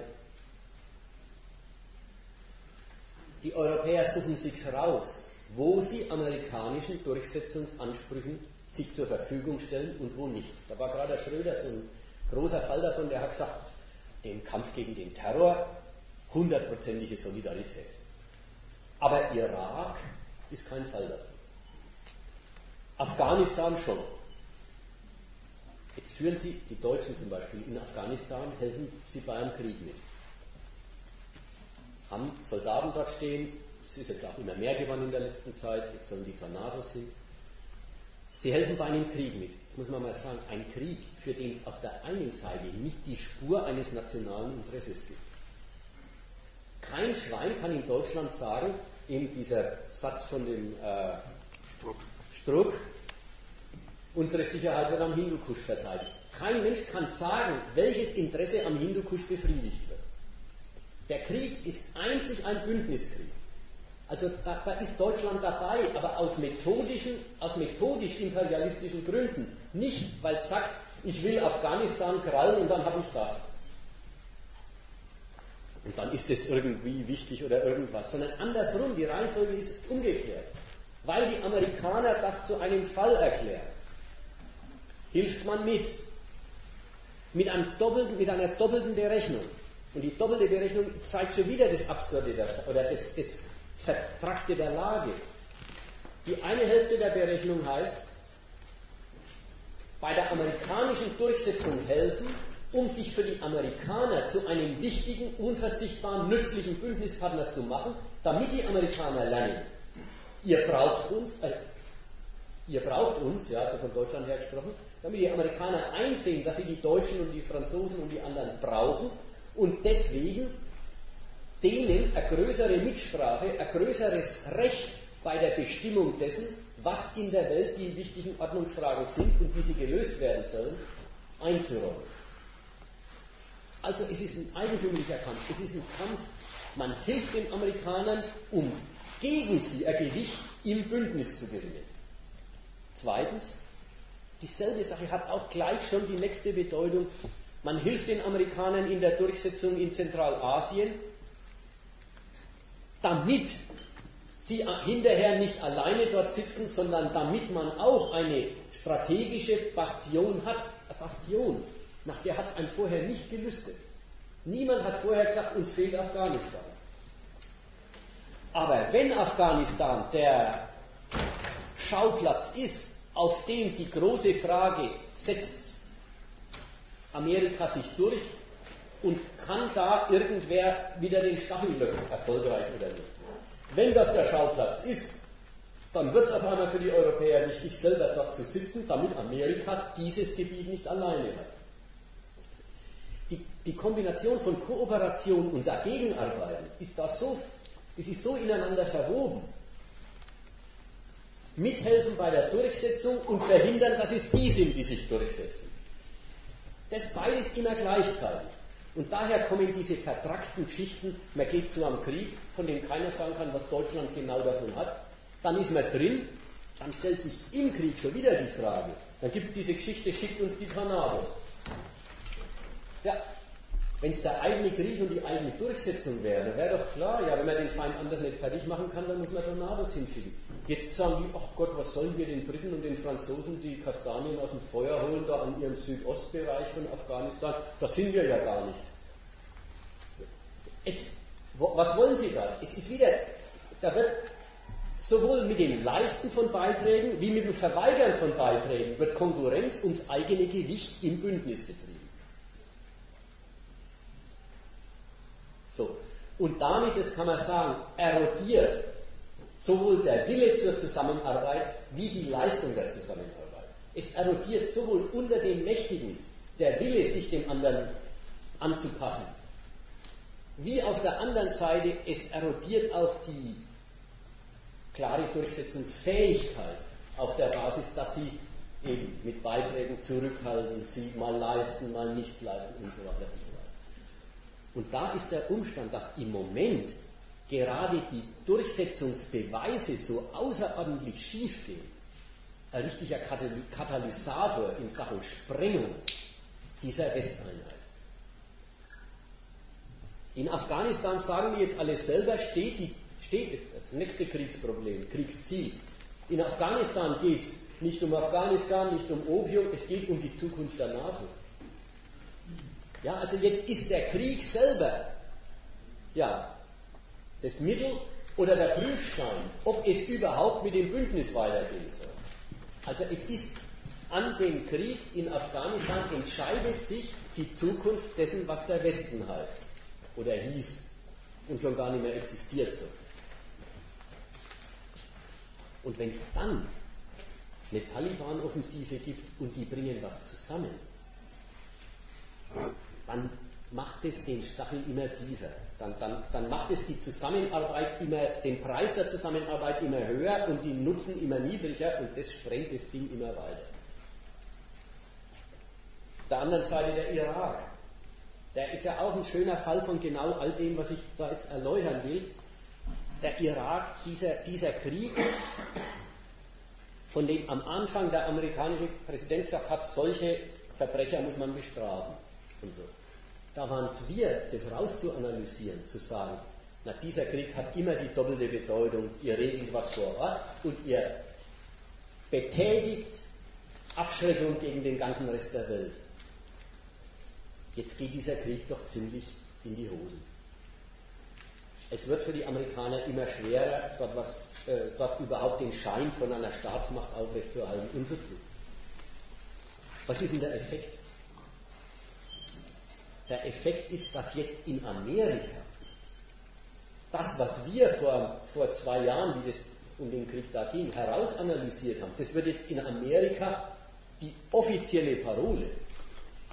Nämlich, jetzt sind Sie langsam auf dem Standpunkt, es ist doch eigentlich scheiße, was aus dem Irak wird. Der Standpunkt Demokratie für den Irak, ja, oder wie das, diese Reden, ein blühender demokratischer Irak wird in die Regionen ausstrahlen und so zu, das ist alles vorbei. Die sind jetzt ganz woanders, nämlich dort, was wir schon immer gesagt haben, was das die zweite Bedeutung des Krieges ist. Die bewiesene Durchsetzungsfähigkeit Amerikas gegenüber jedem beliebigen Staat ist die Basis der Disziplin in der Welt, ist die Basis der Unterordnung anderer Mächte. Und jetzt sagen Sie, also eins darf auf keinen Fall passieren, dass wir dort verlieren. Nimmer, weil der Sieg so äh, irgendeinen Nutzen stiftet, sondern weil Verlieren die Katastrophe für die amerikanische Abschreckungsfähigkeit und damit die Katastrophe für die Durchsetzungsfähigkeit in der Welt wäre. Amerika wird in dem Maß, in dem der Krieg äh, äh, schlecht hinausgeht, Amerika wird in dem Maß immer wilder, mehr Soldaten reinschicken, noch mehr Gewicht reinlegen. Die nicht. Ja, das ist so ein Ding, die Demokraten nicht. Die Demokraten, also wir haben jetzt das, in der nächsten Nummer kommt ein Artikel darüber, wir haben uns das ein bisschen angeschaut. Die Demokraten sind natürlich eifrig in dem, äh, in dem äh, politischen, naja, sie betreiben eifrig ihre politische Konkurrenz mit dem Vorwurf, dieser ideologisch verbohrte Bush schwächt die Macht Amerikas. Das ist ein sehr patriotischer Angriff. Mit dem Angriff kommen Sie, kommen Sie gegen, also äh, werben Sie. Das hat mal den Ton. Wer war überhaupt so blöd, die Weltbedeutung Amerikas an diesem Dreckseck da äh, äh, beweisen und zu wollen und widerlegen zu lassen. Es war ein Fehler, das überhaupt probiert zu haben dort. Das ist eine Variante. Die andere Variante ist, und wenn man es schon macht, dann muss man aber auch genug Soldaten hinschicken. Ramsfeld kriegt einfach den, also Ramsfeld, der jetzt abgetretene Verteidigungsminister, kriegt den Vorwurf, gegen die Truppen Saddams habt ihr leicht gewonnen. Aber danach hättet ihr 100.000 mehr Soldaten reinstellen müssen. Dann wäre es mit dem Terror nie losgegangen. Aber jetzt, da merkt man, das ist eine außerordentlich immanente Kritik der Kriegsführung Bushs. Ja? Immanent soll heißen, man steht voll auf demselben Standpunkt. Es ist nicht so, dass da Friedensheimis oder Friedensliebhaber daherkommen und sagen, Krieg ist furchtbar, hören wir auf damit. Sondern das, das sind amerikanische Politiker, die die Macht Amerikas genauso wie der Bush für das wichtigste Lebenselixier der USA halten. Und die dem Bush den Vorwurf machen, du hast sie vergeigt. Und die jetzt sagen, das muss in Ordnung gebracht werden. Ja, also bedauern wir doch der Fluss, was Amerika ja. Weil die, die, die, das Selbstbewusstsein in Amerika ist ja das, einen Krieg zu führen, ohne Fluss zu machen. Also ohne möglichst viel Gut, das ist jetzt quasi die noch anspruchsvollere Variante. Krieg machen und selber keine Verluste haben. Aber jetzt sind sie ja schon mehr, die, der, das Problem ist für sie jetzt weiter. Es ist nicht mehr Siegen ohne Verluste, sondern es ist jetzt wirklich nur noch, also es ist jetzt überhaupt nicht verlieren. Ja.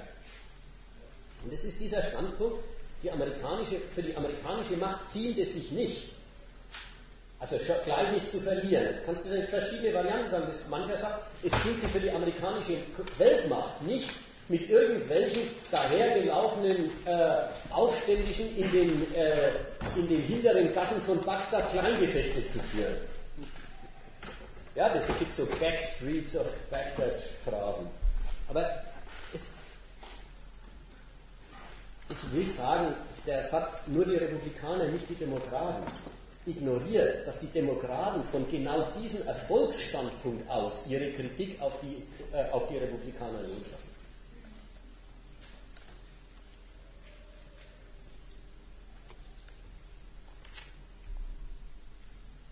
Gut, letzter Satz zu dem ganzen Komplex.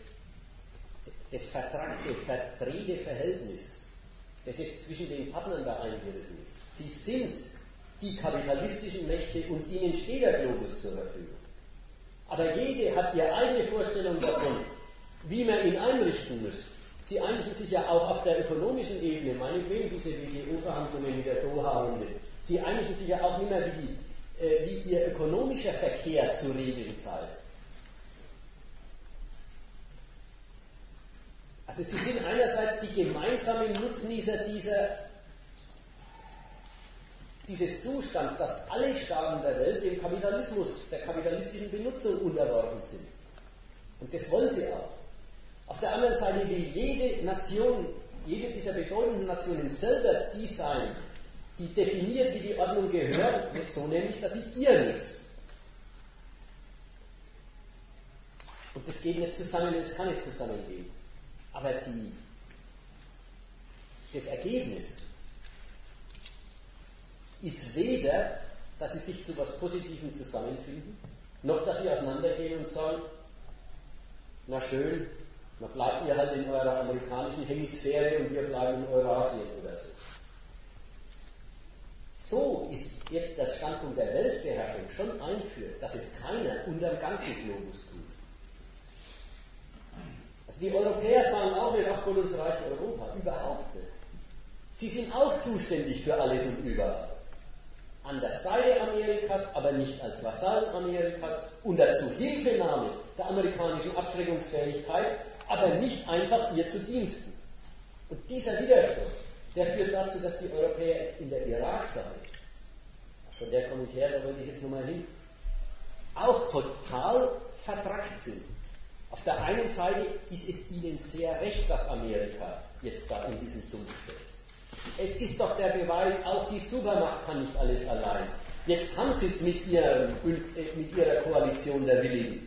Jetzt haben sie es mit ihrer äh, Instrumentalisierung von Bündnispartnern, die man nicht mitreden lässt.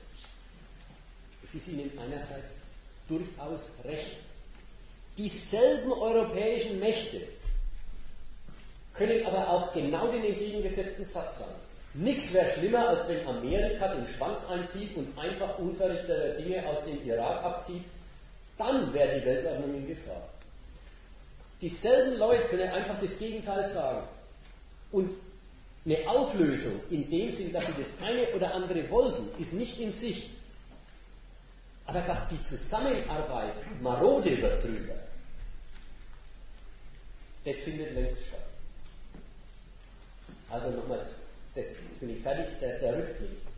Das alles ist die Weise, wie die Ordnung sichergestellt wird in der Welt, auf der dann die wirtschaftliche Benutzung anderer Staaten stattfindet. Und diese, diese ständige Gewaltauseinandersetzung, das ist die Grundlage dessen, was man an anderer Stelle Frieden nennt. Und in der Hinsicht muss man sagen, leben wir heute in einer Phase, wo ohnehin der Zustand von Krieg und Frieden leicht verwischt wird. Im Kalten Krieg an der europäischen Front, da hatte man eine Vorstellung von Krieg. Krieg ist die totale Katastrophe. Das, da wird Mitteleuropa ausgelöscht. Da hatte man eine Vorstellung von Krieg und der hat eine Vorstellung von Frieden gegenübergestanden. Das ist der Zustand, wo nicht geschossen wird. Und heute muss man sagen, der Weltfrieden, das stabile Verhältnis zwischen den Ländern, das die Grundlage der ökonomischen Benutzung ist, dieser Weltfrieden funktioniert selber mit lauter Kriegen. Funktioniert mit lauter Kriegen, die jetzt die großen Mächte wie Deutschland und alle Europäer vergleicht, nicht überhaupt nicht so wie diese existenzielle Auseinandersetzung dieser Krieg mit der Sowjetunion gewesen wäre, nehmen, sondern wie Kriege, die eine imperialistische Macht so nebenhin immer mal führen kann. Es gehört zum Alltag, es gehört zur Normalität, dass dauernd Militärexpeditionen irgendwohin stattfinden. Das ist die Basis des friedlichen Verkehrs.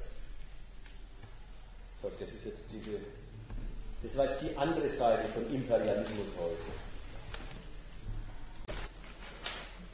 Also ist zu hören gewesen, die Frage ist, die Frage, es war die Frage danach, lässt sich das, lässt sich das wenn Staaten äh, ihre Konflikte untereinander austragen und wenn es zum Krieg tendiert, lässt sich das berechnen, lässt sich da einen Punkt festmachen, wo der Übergang stattfindet von die bloß dazu, dass man sie dann tatsächlich überfällt. Ja, so diese, etwa diese Frage. Ja, ich, ich würde das in zwei Fragen aufteilen. Die eine Seite aus der Qualität eines Gegensatzes. Also die Amerikaner stört die behauptete äh, Lieferung von Waffen aus dem Iran in den Irak zur Unterstützung schiitischer Aufständischer. Aus dem Umstand ist nicht gut ableitbar. Das wird ein Krieg. Das geht nicht. Warum? Weil dazwischen liegen immer die Dinge. Äh, der andere Staat stört einen, der macht was, was man nicht will, der hört nicht auf das Verbot, das man ihm erteilt. Das ist das Faktum, das ist klar. Insofern ist er nicht recht, das ist auch klar. Aber zum Krieg gehört immer noch die zweite Überlegung, ist es opportun, den jetzt anzugreifen? Haben wir jetzt gerade die Waffen frei, die Mittel? Gibt es andere Methoden, ihn klein zu kriegen? Ist es so wichtig? Alle die Seiten werden von einem Staat auch äh, ventiliert. Das hat dann auch die Umkehrung, dass er sagt, jetzt, also da geht auch vieles miteinander zusammen. Wenn der Staat der Meinung ist, jetzt hat er einen Durchsetzungsbeweis nötig, oder der wäre jetzt gerade recht, der Durchsetzungsbeweis, dann ist der Anlass auch wieder ganz mickrig. Dann kann man, dann kann man auch mit ganz an und für sich unbedeutenden Anlässen einen Krieg vom Zaun brechen. Muss doch eigentlich sagen, der Krieg gegen den Saddam Hussein hat ihn doch was enorm Provoziertes. Also da kannst du wirklich nicht sagen, dieser Staat war eine echte Bedrohung für Amerikas äh, Position in der Welt. Das war, das war eine Kombination aus, schon mein Vater hat gegen den Krieg geführt und eigentlich dürf, eigentlich dürf einer, der vom Ami bekriegt wird, nicht überleben. Das geht eigentlich nicht. Das ist schon eine schlechtes, schlechte Sache. Zweitens, und dann hält er sich auch noch und hält sich nicht bloß in der Form, dass es ihn überhaupt noch gibt und er dann zu Kreuze kriegt und sagt, ja, ich war verkehrt, ich entschuldige mich, ich will mich jetzt besser, sondern er hält sich und hält die alte Rechtsposition aufrecht, ja, wie war das, Kuwait, gehört im Prinzip zum Iran, Irak. Äh, es ist uns nur nicht möglich gewesen, dieses Recht durchzusetzen. Also er hält die Rechtsposition aufrecht, macht sich klein, aber er gibt es nicht auf. Also beweist die Fortgesetztheit des widersetzlichen Willens. Jetzt können Amerika langsam, aber der kann ja nichts mehr ausrichten mit seinem widersetzlichen Willen. Er ist ja entwaffnet, er ist ja ziemlich ohnmächtig geworden und so. Er kämpft mit seinem äh, Öl for Food Programm und, und äh, äh, die Kindersterblichkeit geht in die Höhe wie nichts. Lauter so Zustände. Der, die hätten ohne weiteres sagen können, auf den kommt es doch nicht mehr an denken wir auch zum Beispiel bei den ganzen Störungen ist doch so niedrig von der Innenstaat. Ja. Und dann auf der anderen Seite äh, wird es so, als wäre das, äh, weiß nicht, als wäre das halt der, der Kriegsfall. Also das, äh, wo die Übermacht tatsächlich äh, zur Geltung kommen muss und so der USA. Man, so widersinnig. Ist vielleicht dann äh, schlecht, weil man dann sagt, ähm, ja. ja. Und die Unmäßigkeit beweist in dem Fall sehr, dass Amerika äh, das Bedürfnis nach einem Durchsetzungsbeweis gehabt hat und sich einen schönen Fall dafür gesucht hat. Und nicht umgekehrt mit einem Fall zu kämpfen gehabt hat und dann zum Schluss gekommen ist, das geht hier nicht mehr anders als mit Krieg. Aber das sind Staaten frei, die suchen sich mal so raus und mal so raus. Man, manchmal leben sie mit einer Herausforderung, die ziemlich weit reicht, weil sie sich gerade außerstande sehen, den großen Krieg oder den Krieg zu führen, der dafür nötig wäre, oder weil sie Wichtigeres zu tun haben. Und in einem anderen Fall nimmt sich, äh, fällt der Beschluss zum Krieg und dann wird quasi der Anlass produziert. Das, ich habe aber die Frage vorhin noch auseinandernehmen wollen in die zwei Dinge. Aus dem Stoff kann man den Krieg nicht berechnen. Die andere Hälfte ist, aus den diplomatischen Äußerungen, wie jetzt Amerika oder ein anderer zum Krieg williger Staat, aus den Äußerungen, wie der Staat die Untat des anderen ausdrückt, wird der Kriegswille schon erkennbar. Also da, äh, da gibt man sich dann Mühe, auch mal wieder was Abschwächendes zu sagen. Jetzt nehmen wir die Sache mit dem Bush und dem Iran im Augenblick. Bush sagt, ja, also es werden Waffen vom Iran in den Irak gebracht und, schiitischen Aufständ und schiitische Aufständische schießen damit auf Amisoldaten. Das dulde ich nicht, ja, das halte ich nicht aus. Dann sagt er den Satz dahinter, aber ob die Zentralregierung in Teheran das überhaupt weiß, kann ich nicht sagen. Das ist ein typischer Fall von, er erhält quasi das Drohmaterial, also ein Material, das durchaus, wenn er will, geeignet ist zu sagen, na, das wäre doch jetzt ein Grund, loszuschlagen. Das pflegt er, das Material. Und er sagt gleich dazu, aber der Schuldspruch ist noch nicht fertig. Also da wird deutlich, das ist eine Kundgabe, also so gleich morgen schießen wollen sie nicht. Können sie aber auch Vielleicht, können, vielleicht, weil sie es nicht können, die kalkulieren halt. Also Krieg muss man schon sehen. Krieg ist keine Notwendigkeit im Sinn von, ein Staat kann nicht anders. Krieg ist immer eine Rechnung. Da beseitige ich ein Hindernis, da liefere ich einen Beweis meiner Durchsetzung, dann weiß der Rest der Welt mal wieder, woran er ist. Das ist wichtig. Das Krieg darf man nicht, also wenn man sagt, wenn man so quasi sagt, zur imperialistischen Ordnung ist Krieg nötig. Das kann man schon sagen. Aber dann muss man es in in etwa sich so denken, wie ich es heute versucht habe auszuführen. Und man darf nicht so denken, dass ein Staat zum Krieg genötigt ist. Jetzt will man den weglassen, der überfallen wird. Der ist dann vielleicht wirklich zum Krieg genötigt. Aber ansonsten, und zwar in der Regel, wenn zwei Staaten miteinander auf eine Konfrontation zumarschieren, sind beide in der Lage, die zu bremsen, wenn sie wollen. Müssen sie was dazugeben? Müssen sie auf eine Durchsetzung verzichten? Das geht schon. Es ist immer eine Berechnung, dass es sich jetzt auch lohnt, den Kampf zu führen.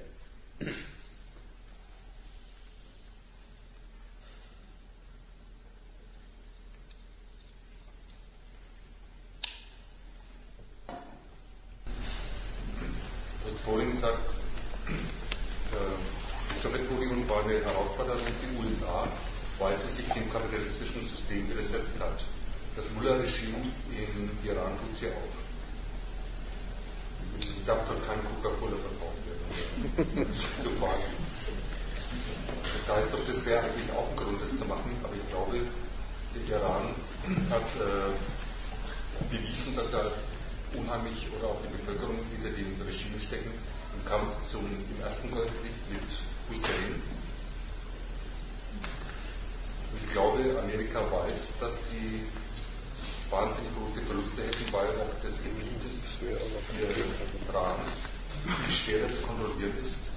Und die Soldaten dort viel bessere Chancen haben, äh, noch mehr äh, aus dem Hinterhalt, zum Beispiel auf amerikanische Soldaten zu schießen, wenn sie den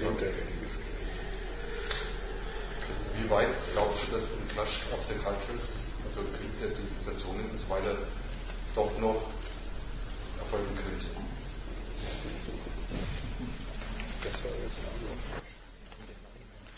Fangen wir mal vorne an. Äh, der Iran, der Iran, der Iran stört. Der ist, der ist von den Amis als Terrorstaat äh, bezeichnet und das ist schon die Bezeichnung eines absoluten Unrechts eines Regimes. Also das hat kein Recht auf der Welt zu existieren. Das ist schon äh, der Ton. Aber nicht, weil die den Kapitalismus verbieten. Selbst wenn Coca-Cola dann nicht verkauft werden darf, Alkohol wird wahrscheinlich auch nicht verkauft werden. Äh, Im Prinzip spielt der Iran seine kapitalistische Rolle in der Weltwirtschaft. Erstmal im Wesentlichen dadurch, dass er Öl liefert und gegen Geld verkauft. Insofern tut er, tut er nichts, was, äh, nicht, äh, was an der Front stören würde. Und das Zweite darf man auch nicht unterschätzen. Die haben im, in, im Inland durchaus einen Kapitalismus. Also da kann MAN ein Werk bauen und Gewinne machen.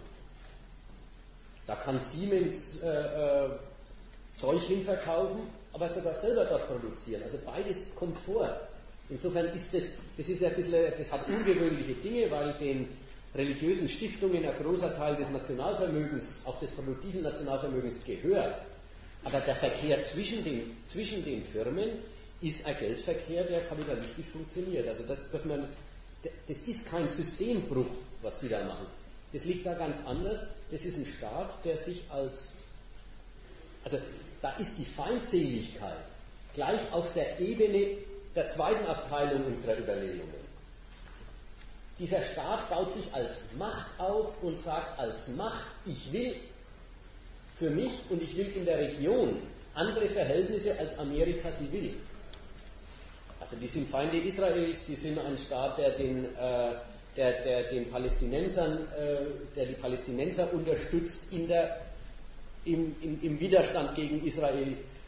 Die helfen zu den Syrern, die von anderen angefeindet werden und stellen sich gegen Saudi-Arabien als der Vormacht äh, in Arabien und, und möchten in der islamischen Welt die Vormacht sein. Da ist die, da ist die Rivalität, man muss ja auch sagen, wenn man an die Europäische Union im Verhältnis zu den USA denkt, da ist ja die Rivalität auch eine, die hat nichts zu tun damit, dass die das System ablehnen würden. Das Wirtschaftliche. Da ist es gleich, wer, wer, wer kann verbindlich die Regeln setzen, die da, die da gelten in der Abwicklung der kapitalistischen äh, zwischenstaatlichen Verhältnisse.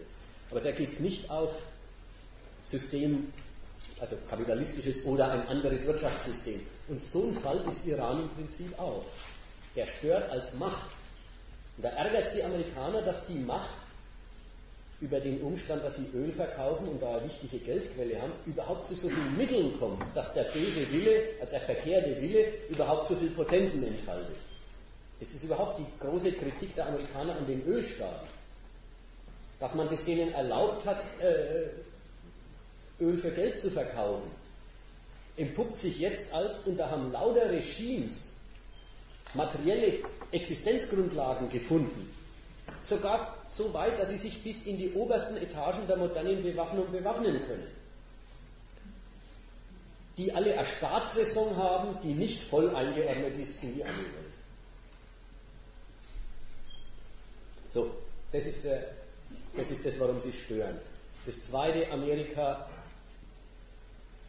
hat am Iran vielleicht noch viel mehr als am Irak ein totales Verhältnis zum ganzen Rest der Welt. Die Europäer stellen sich sehr dagegen, dass gegen Iran Krieg wird. Die Russen und die Chinesen sind auch sehr entschieden an der Stelle. Sie sind immer damit beschäftigt, den Iranern irgendwelche Brücken zu bauen, dass sie das Atomprogramm garantiert nicht militärisch nutzbar, dann aber schon machen dürfen und damit den Amerikanern der Wille, den Staat zu kippen, abgekauft werden kann. Es ist ja gar nicht der Wunsch der Amerikaner, dass dieser Frieden entsteht. Aber die anderen wollen ihnen quasi den Kriegstitel abkaufen, damit, als ob sie ihnen damit den Kriegswillen abkaufen könnten. Dennoch, Amerika würde sich da mit der Welt noch viel mehr anlegen und es ist gar nicht entschieden, ob die sich mit, mit der Welt anlegen in der Frage. Und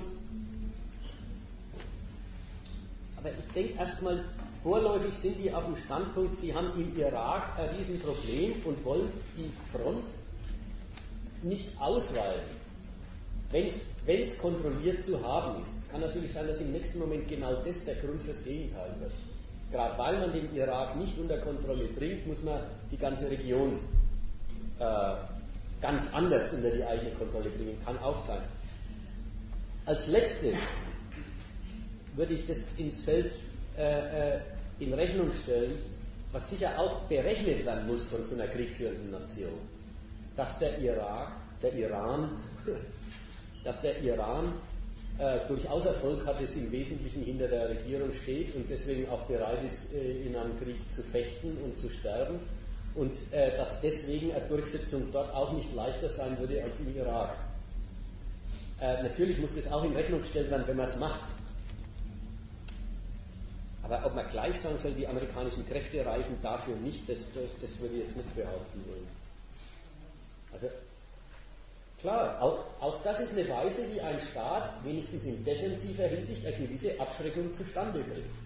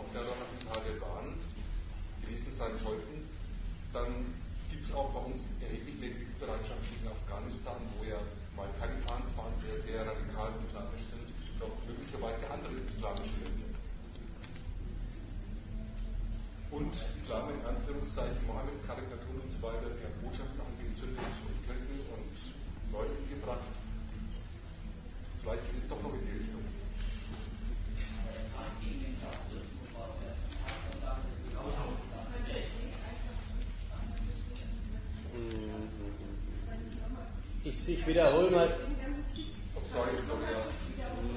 Ich wiederhole die Geschichte. Ich wiederhole sie abgekürzt. Seine Frage war, Amerika führt Krieg gegen den Terror und äh, fordert damit Muslime und die muslimischen Ländern äh, und den, den, das Selbstbewusstsein in muslimischen Ländern heraus. Und er hat Sorge, dass wenn jetzt tatsächlich Terrorattentate in der westlichen Welt und auch in, in Deutschland mehr werden oder überhaupt in Deutschland mal gelingen sollten, dass dann die öffentliche Meinung kippt und man schnell zum Krieg gegen solche Länder bereit wäre. Das war die Botschaft. Und jetzt war, der, war ein Einwand dazu, jetzt muss ich wirklich aufpassen, dass ich das auch noch zusammenbringe. Hat auch jemand was dazu gesagt? Ich sagte, dass der Kampf gegen den Terrorismus war von Amerika erst ein Kampfansage gegen die gesamte Welt, wo sich die Welt auch unterordnen musste. In dem Ausspruch, was George Bush damals brachte, ähm, wer nicht für mich ist, ist gegen uns. So, und dann, dann haben sich die Staaten ja erstmal auch wieder neu sortiert. Und dann wurden halt die bestimmten Staaten wieder neu bestimmt.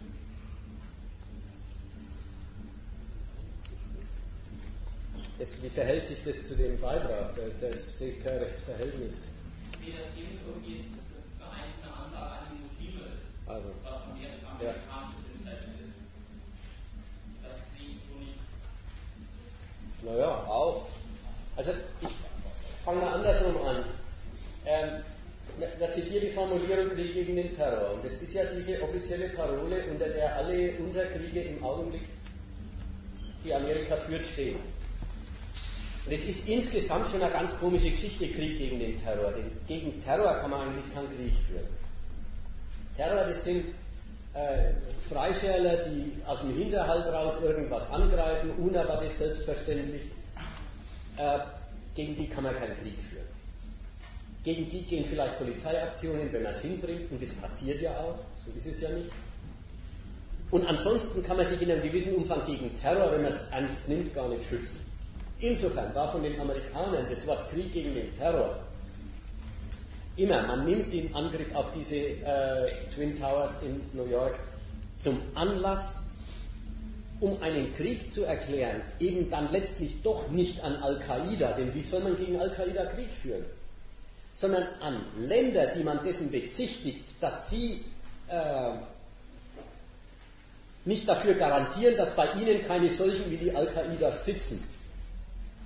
Und das sucht man sich natürlich wieder raus, welches Land einem da steht.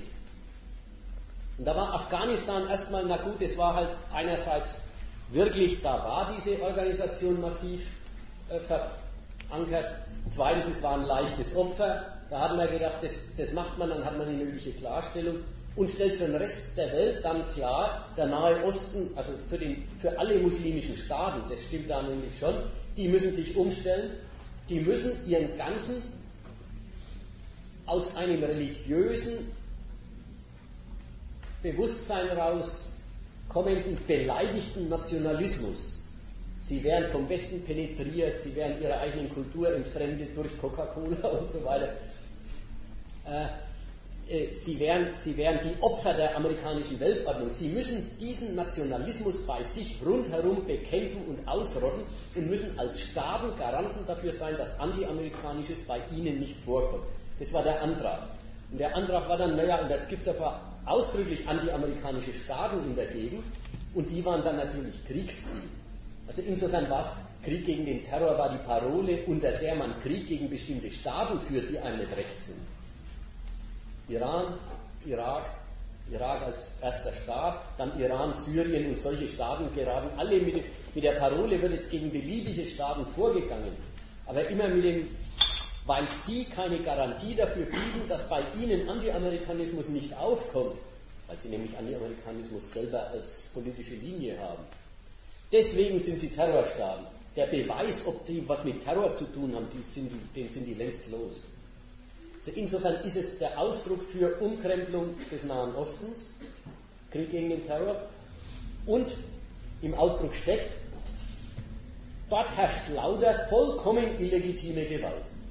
Also das sind keine respektablen Staaten, die ihre Rechte haben, sondern die sind als Unterstützer des Terrors illegitim. Also wert beseitigt zu werden. Das ist die Botschaft, die in der Formulierung steckt.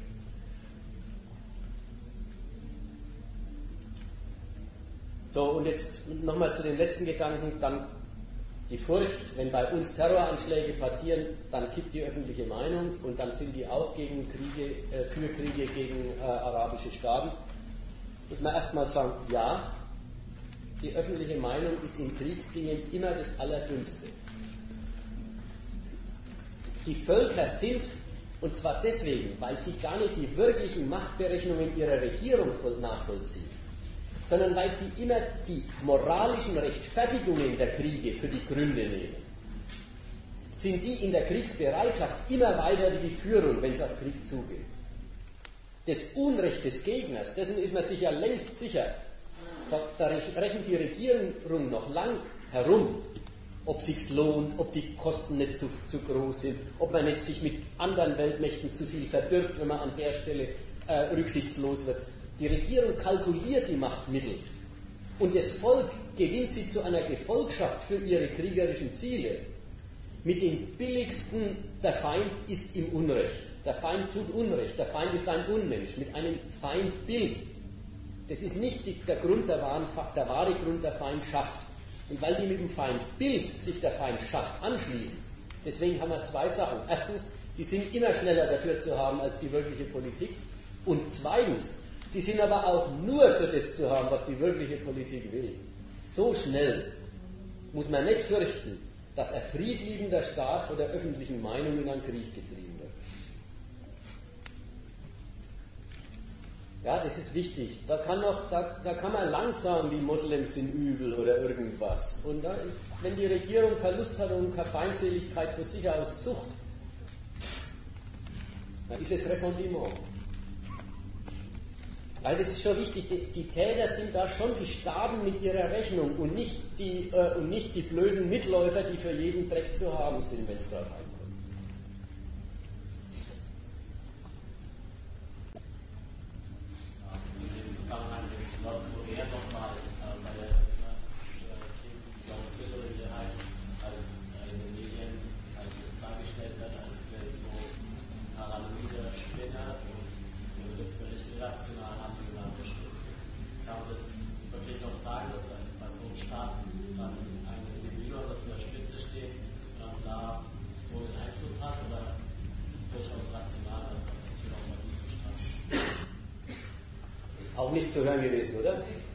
Also der Fall Nordkorea über Kim Jong-il wird immer gesagt, es sei ein Verrückter, der wäre paranoid. Und jetzt stellt er die Frage, ist jetzt das eigentlich so, dass solche Verrückte in manchen Staaten einfach an die Staatsspitze kommen? Oder, oder ist es auch ganz rational, was der macht? Nehmen wir erstmal, was ist denn überhaupt, wofür wird denn überhaupt der, äh, der, der, der Paranoia beschuldigt? Also für den Bau von Atomwaffen, wenn, wenn, das, wenn das Paranoia beweist, dann, grüß Gott. Also nach der Seite hin ist doch klar, äh, in, in Südkorea stationieren die Amerikaner Atomwaffen und bedrohen Nordkorea. Und dann, dann soll es paranoid sein, wenn einer sagt, äh, sowas will ich auch. Ja, so nach dem Muster der Netzwertung. Das möchte ich auch. Ja, das ist die Gegenwaffe. Übrigens, in der Zeitung, im Moment steht in der Zeitung, der hat sich, der hat sich, also ich habe jetzt heute gelesen, irgendwelche internationalen Kommentatoren sagen, Kim Jong-il hat sich durchgesetzt. Sicher auch keine Wahrheit. Aber so nach dem Muster, der hat gezeigt, dass wenn er es schafft bis zur Atomwaffe hin, dann wird man wirklich anders behandelt als der Saddam Hussein. Ja, das war so, das, äh, das war irgendeine Züricher Zeitung oder wer mit, gleich mit dem Ton, Iran wird es danken und so nach dem Muster, der Amerikaner macht alles verkehrt und treibt die Staaten in die Atomrüstung und dann knickt er glatt davor auch noch ein, wenn es gelungen ist. Und insofern liefert er die Beispiele, dass es sich lohnt, Atomrüstung sich zuzulegen. Das ist die eine Ecke. Insofern, was ist da unvernünftig? Die andere, die andere Seite ist, der lässt sein Volk hungern. Bloß für die Atomwaffe. Ja, das ist auch so ein Element, wo man sagt, diese Führung ist doch vollkommen durchgeknallt. Da merkt man halt mal an einem scharfen Punkt, wie der Vorrang der Selbstbehauptung der Macht vor allen Lebensinteressen im Land, wie, wie der gilt. Alles wird dem geopfert, dass diese Staatsmacht eine Waffe in die Hand kriegt, die den anderen Respekt ablötigt. Ja, da wird gehungert dafür. Es ist nicht so viel was anders, als was andere Staaten machen. Bloß der Unterschied, die sind halt ärmer. Also ich meine insgesamt, äh, ob Staatsleute verrückt sind oder nicht, ist vielleicht eine andere Frage, aber verrückter als andere Staaten kalkuliert er auch nicht. Also ein Punkt muss man schon den Hunger noch sagen. Das ist das einzige Land auf der Welt im Moment, wie Kuba, dem es vorgeworfen wird, dass die Bevölkerung hungert. Also das, das, ist doch, das ist doch weit verbreitet und sehr normal. Keinem Land wird vorgeworfen. Denen wird vorgeworfen, da erkennt man sofort aus, die Führung ist verrückt und größenwahnsinnig und sonst was. Der rumänischen Führung wird keinem gesport, dass die Leute da zur Wirtschaftssanierung, dass da die Rentner auch hungern. Russland. Und übrigens Deutschland. Ich muss immer wieder sagen, es ist ein unglaubliches Ding, dass man in unserer Zeitung liest, in irgendeiner norddeutschen Stadt, ich weiß nicht, ob ich es vor zwei oder vor vier Wochen hier schon erzählt habe, in irgendeiner norddeutschen Stadt gäbe es jetzt eine Tafel, da dürfen sich die Kinder der armen Leute einmal in der Woche so richtig satt essen. Und das schreibt die Zeitung noch nicht mal mit dem Ton und da versinkt man im Boden vor Scham, dass das in Deutschland nötig ist, sondern springt es im Ton von immerhin, da wird was getan. Also, das ist ein sehr gutes Argument von dir. Man muss sich das überhaupt mal klar machen. Welchem Staat wird eigentlich vorgeworfen, dass seine Leute hungern? Nur Staaten, die man nicht leiden kann, kriegen den Vorwurf. In anderen Staaten wird gehungert und da gilt es als, es gibt ein Armutsproblem. Hat irgendjemand eine Ahnung, was denn daran überhaupt stimmt oder ob das wirklich nur pure Hetze ist? Ja, das, Vor kurzem war Ja. in Athen, da waren Bilder drin von Nordkorea, Hochhäuser ohne Ende. Und die große Kritik war, in Seoul sind die Dinger beleuchtet nachts um 10 Uhr. Die haben Fotos über Fotos und nirgends siehst du wohlwangige Gestalten. Ja, vielleicht ist sogar das noch, also auch da ist noch unklar, man weiß ja auch wenig drüber, ich schaue ja wirklich nicht gescheit mal. Äh, auch da ist noch unklar, wie viel von dem Hunger Realität ist und wie viel von dem Hunger selber noch Propaganda ist. Jetzt allein aus dem Umstand, dass sie Hilfen annehmen, würde ich mal schließen, dass sie es brauchen können. Also dass einen Überfluss an Nahrungsmitteln werden sie nicht haben. Aber es ist ein, ist, auch das Argument ist okay als, als Einwand. man muss sehen, man weiß gar nicht genau, wo man da eine, eine Hetze, die ganz andere Quellen hat, aufsitzt und wo es dann stimmt. Sollen ja auch Missernten gehabt haben. Aber gut, Nordkorea. Es war vorhin noch die, die Anregung, das äh, fand ich jetzt noch lohnend zu dem Gesamtthema und dann sehen wir weiter. Also es kam aus, aus dem, was du heute gesagt hast und bei Israel-Geschichte bei Vortrag, mein, aus dem, was heute gesagt wurde und was bei dem letzten Vortrag, bei dem ich da war, über Israel gesagt wurde, ich äh, verkürze jetzt etwas, die Nationalstaaten sind mehr oder weniger daran schuld, dass Kriege geführt werden und die Bevölkerung leiden muss.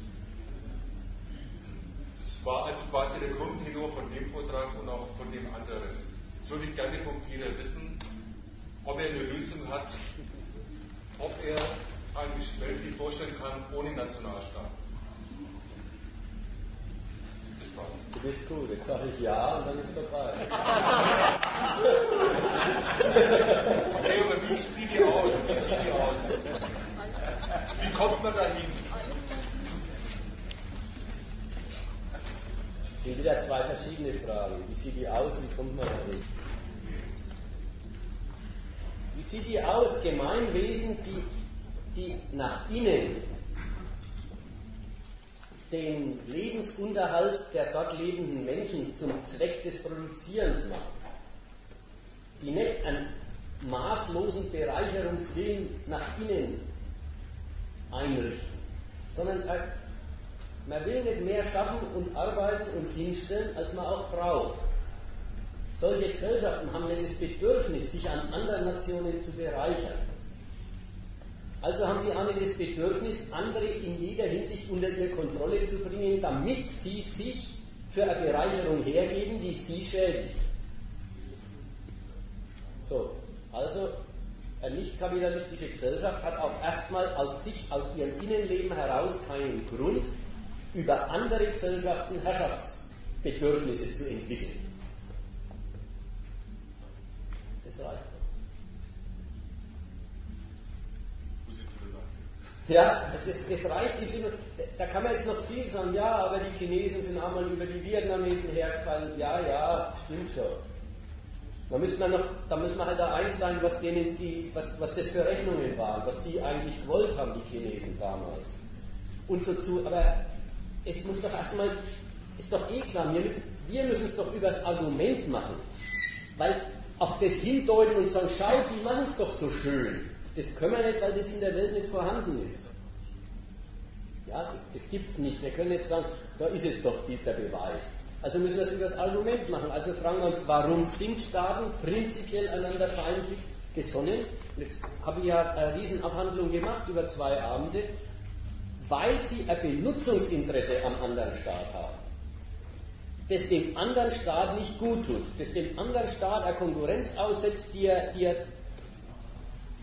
die er und zwar durchaus als Hoheit, also nicht vom Standpunkt des Volkes und seiner Ernährung aus, die ihn schädigt. Und deswegen gibt es ein Beherrschungsbedürfnis.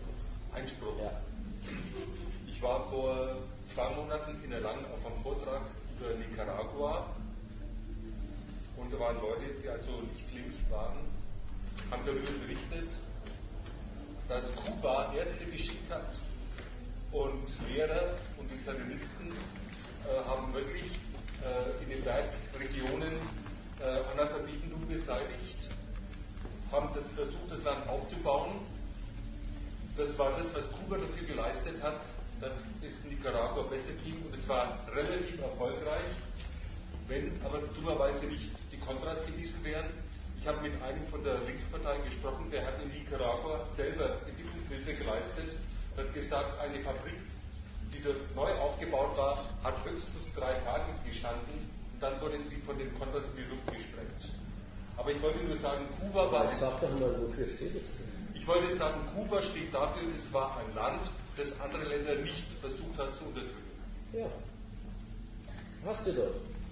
Die wirtschaften nicht kapitalistisch, also haben sie von sich aus erst einmal auch, übrigens das gilt sogar, im, äh, das gilt sogar für den alten Ostblock, die hatten von sich aus kein Bedürfnis, den Rest der Welt äh, unter Kontrolle zu bringen, damit man ihn ausnutzen kann.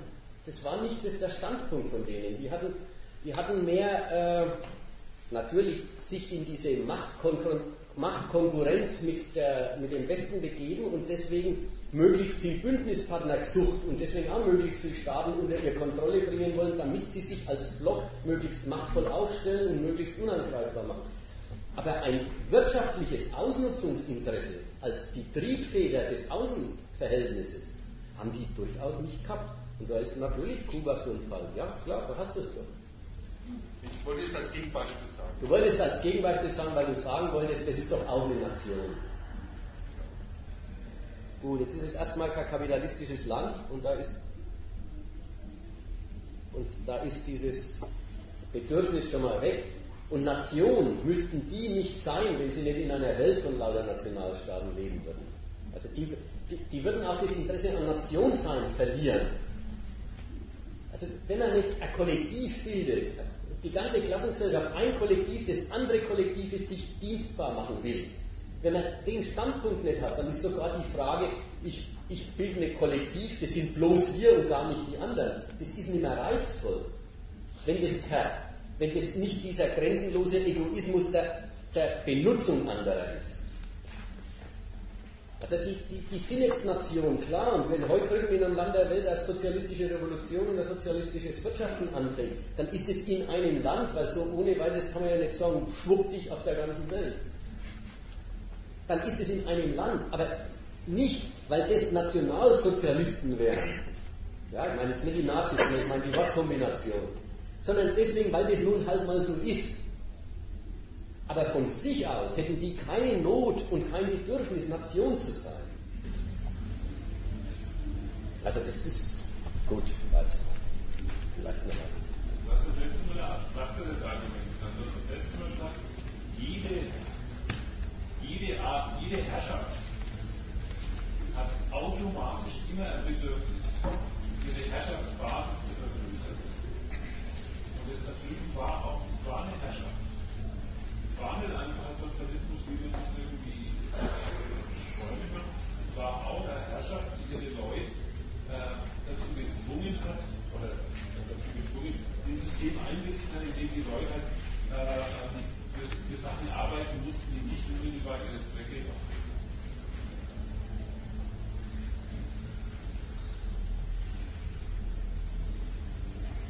Die im Osten haben halt, die haben, letzten Endes haben sie den Staat nie kritisieren können.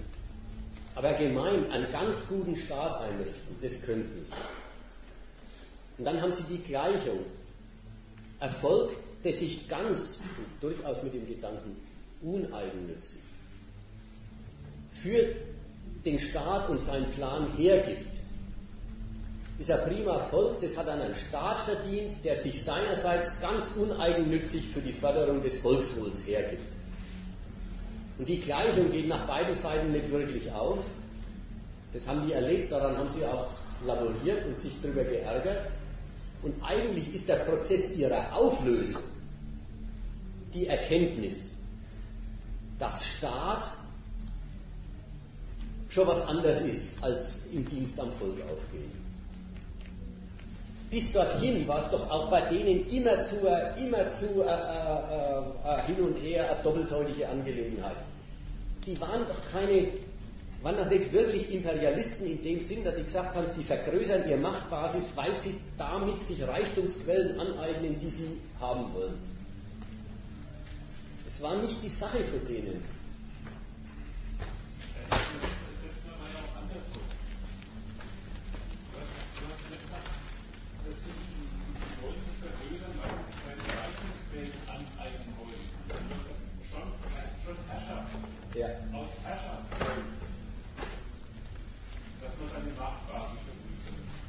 Ja, das, jetzt denke ich nochmal, Herrschaft. Herrschaft ist sich selbst Zweck. Ja? Das waren die Argumente da. Herrschaft ist sich selbst Zweck und betrachtet das, das beherrschte Revier als das Mittel, als die Grundlage, die Ressource der eigenen Macht. Von der zehrt man als Macht, die belastet man als Macht, man schmälert sie und betrachtet sie aber als das entscheidende Mittel der Macht. Und von dem Standpunkt, dass die Macht sich selbst Zweck ist, und ihr Grundlage benutzt, steht sie auf dem Standpunkt, mehr ist immer mehr. Ja, soweit. Und jetzt will ich bloß sagen, diese Überlegung, diese Rechnung, die kannst du wirklich für jeden Herzog und König gelten lassen. Und die kapitalistische Gesellschaft, da ist der Staat, der auf Zeitgrundlage belastet, indem er Steuern erhebt und Faux Kosten für die Privaten ist. Da gilt es durchaus auch, aber ich will nicht, ich, ich möchte wenig dafür plädieren, diese Sowjetunion in ihrer Konstruktion, wie sie noch in ihrem Saft gestanden ist, nicht? In den Niedergangsphasen, da war die, äh, da war die äh, so ein ideologisches Konstrukt einer falschen Kapitalismuskritik, dass ich der jetzt gar nicht den Standpunkt, das war ein selbstbewusster Herrscher, der auf sei Grundlage als sei Mittel geblickt hat. Das möchte ich auf die nicht so direkt anwenden. Hat auch die Seiten gehabt und dann hat es auch die, genau die umgekehrte Seite gehabt. Die Herrschaft ist bloß berechtigt, wenn sie total im Dienst am Volk aufgeht. Also so einfach, die Basis ist die Ressource und die Macht ist der Zweck. So einfach hat sich das dann nicht verhalten. Deswegen wollte ich jetzt bloß sagen, ja, ich verstehe den Einwand schon im Sinn von, äh, äh, er, er wendet diese abstrakten Geschichten, ich habe das war eh bloß der Reiz, dass man es mal quasi überhistorisch formuliert. Ne? Äh, die abstrakten Geschichten auf die Sowjetunion an und ich habe jetzt halt gesagt, ich möchte es lieber auf die nicht so angewendet wissen, die ist kein einfacher Fall davon mindestens.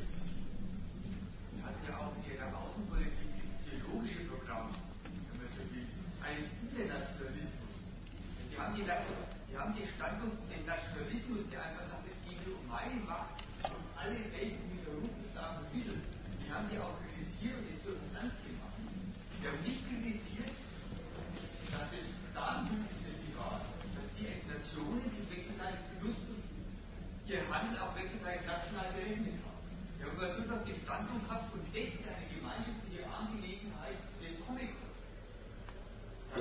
stecken, da stecken beide Seiten drin. Also im Internationalismus stecken beide Seiten drin. Nicht die Nationen auflösen und sagen, wir machen gemeinsame Sache, was, was heißt da Nation? Nicht das. Auf der anderen Seite, die Nationen aber auch nicht als, den, als die letzt, letzte Messlatte äh, dessen, worum es geht, stehen lassen, sondern beides gleichzeitig. Also das, da merkt man wieder, was das für, für ein das waren lauter aus dem Kapitalismus geborene Idealismen, die dort verwirklicht worden sind. Also, wie gesagt, das ist ein sehr gutes, guter Fall. Der hat dann auch die Seite, die DDR hat, als Staat abgerechnet und nachgerechnet, ob sie eigentlich aus dem Comic-Con mehr, mehr rauszieht oder mehr Neid zahlt. Eine, also insofern haben sie einen nationalen Egoismus gehabt und andere als entweder Beitrag oder Belastung verbucht. Einerseits. Andererseits hat diese Rechnung in letzter Instanz nicht gegolten. Also die Partnerstaaten haben nicht das Recht gehabt und die Sowjetunion hat auch von sich aus nicht den Standpunkt und das Recht sich rausgenommen, ich beute alle raus. Also beides, man rechnet nach, ob man eigentlich Neid zahlt oder rausholt und man verbietet sich den Standpunkt, es geht doch ums, ums Rausholen und ums Vermeiden von Reinzahlen. Also es ist das Vertrackte und das ist war wirklich was Ungewöhnliches. Die haben gemeint, die haben, die haben gemerkt, gewusst, Staaten sind was Furchtbares. Ja, kapitalistische Staaten sind Grund für Krieg, da haben die auch eine Fassung davon gehabt. Und haben gesagt, jetzt machen sie ganz gute Staaten, die kein Grund für Krieg mehr sind. Ja, wollten doch auch Friedensmacht sein. Internationalistisch, Friedensmacht und so weiter. Lauter so Zeug. Also gut, weil es ist ja Abschweifung erzähle ich noch einen letzten Punkt, den vorher wer angeregt hat. Für die, für die Brisanz der gegenwärtigen Weltverhältnisse war die Rede von dem Putin auf der Münchner Sicherheitskonferenz ein schönes Beispiel. Dieser Mann tritt auf und sagt, sein Staat wird bedrängt in der Welt. Er wird nicht gelassen. Ihm lässt man seine Rechte nicht. Und auf dieser Sicherheitskonferenz hat er das in einer äh, Härte vorgetragen, wie er es sonst in der Diplomatie nicht tut. Und das ist das Moment von, äh, es hat ein gewisses Überraschungsmoment gehabt. Das hat er erschreckend gehabt. Was, so weit sind wir schon, stehen wir vor einem neuen Kalten Krieg. Die andere Hälfte gehört da schon dazu. Einerseits, der Staat sieht sich genau auch in den Macht- und den Militärfragen äh, missachtet, fast sogar bedroht. Ja, also das, der wirft den Amerikanern vor, ihr bedroht uns mit, eurer, äh, mit euren äh, Anti-Raketen, Raketensystemen in Polen und der östlichen Tschechei. Wir sehen uns bedroht. Wir, wir halten die Waffen für gegen uns gerichtet. Das ist immerhin ein Ding. Das, das war, also jetzt gehört er ja zu dem G8. Das war eigentlich bei dem, wie der Jelzin gesagt hat, jetzt gehört er auch zur freien Welt. War eigentlich ausgemacht, die Waffen sind jetzt nimmer gegeneinander gerichtet. Und jetzt sagt er doch, er sieht es, die Waffen sind gegen uns gerichtet. Dieser Zustand ist unerträglich. Amerika, dann kommen so Vorwürfe, verletzt das internationale Recht. Amerika respektiert die Selbstständigkeit anderer Staaten nicht. Das ist kein Zustand, der auszuhalten ist. Also das ist nichts, womit wir leben können. Insofern ist es eine richtige Kampfansage. Und auf der anderen Seite das kleine Spaßmoment dabei. Nicht auf der richtigen diplomatischen Bühne, sondern auf der Münchner Sicherheitskonferenz. Da haben die sich was eingerichtet, eine Nebendiplomatie, bei der die sich einig waren sind, dass man da eine Bühne hat, wo man sich so mal richtig die Meinung sagt. Also das, ist, das hat schon vor Jahren der Ramsfeld mit dem Fischer ausgemacht. Dort zu sagen, altes Europa, auf euch hören wir sowieso nicht mehr und der Fischer, ich bin nicht überzeugt. Also offenen Konsens neben dem, dass die Staatschefs, wenn wir sagen würden, dann wäre es der Auftakt zu einer anerkannten Unversöhnlichkeit. Sagen es die Staatschefs quasi wie einen theoretischen Beitrag auf ein Seminar und einigen sich auch darüber, dass die heutige Weltzusammenarbeit solche offenen Worte vertragen können muss. Also, da merkt man, das sind, auf der einen Seite ist die Unversöhnlichkeit im Stoff gegeben, und auf der anderen Seite ist der Wille, na dann machen wir doch einen kalten Krieg, darum geht es dann doch wohl. Ne? Der Wille ist nicht, nicht so da, sondern es ist immer noch, eigentlich ist es vom, vom, auch von Putin immer noch eine Art Warnruf, treibt es nicht dahin das.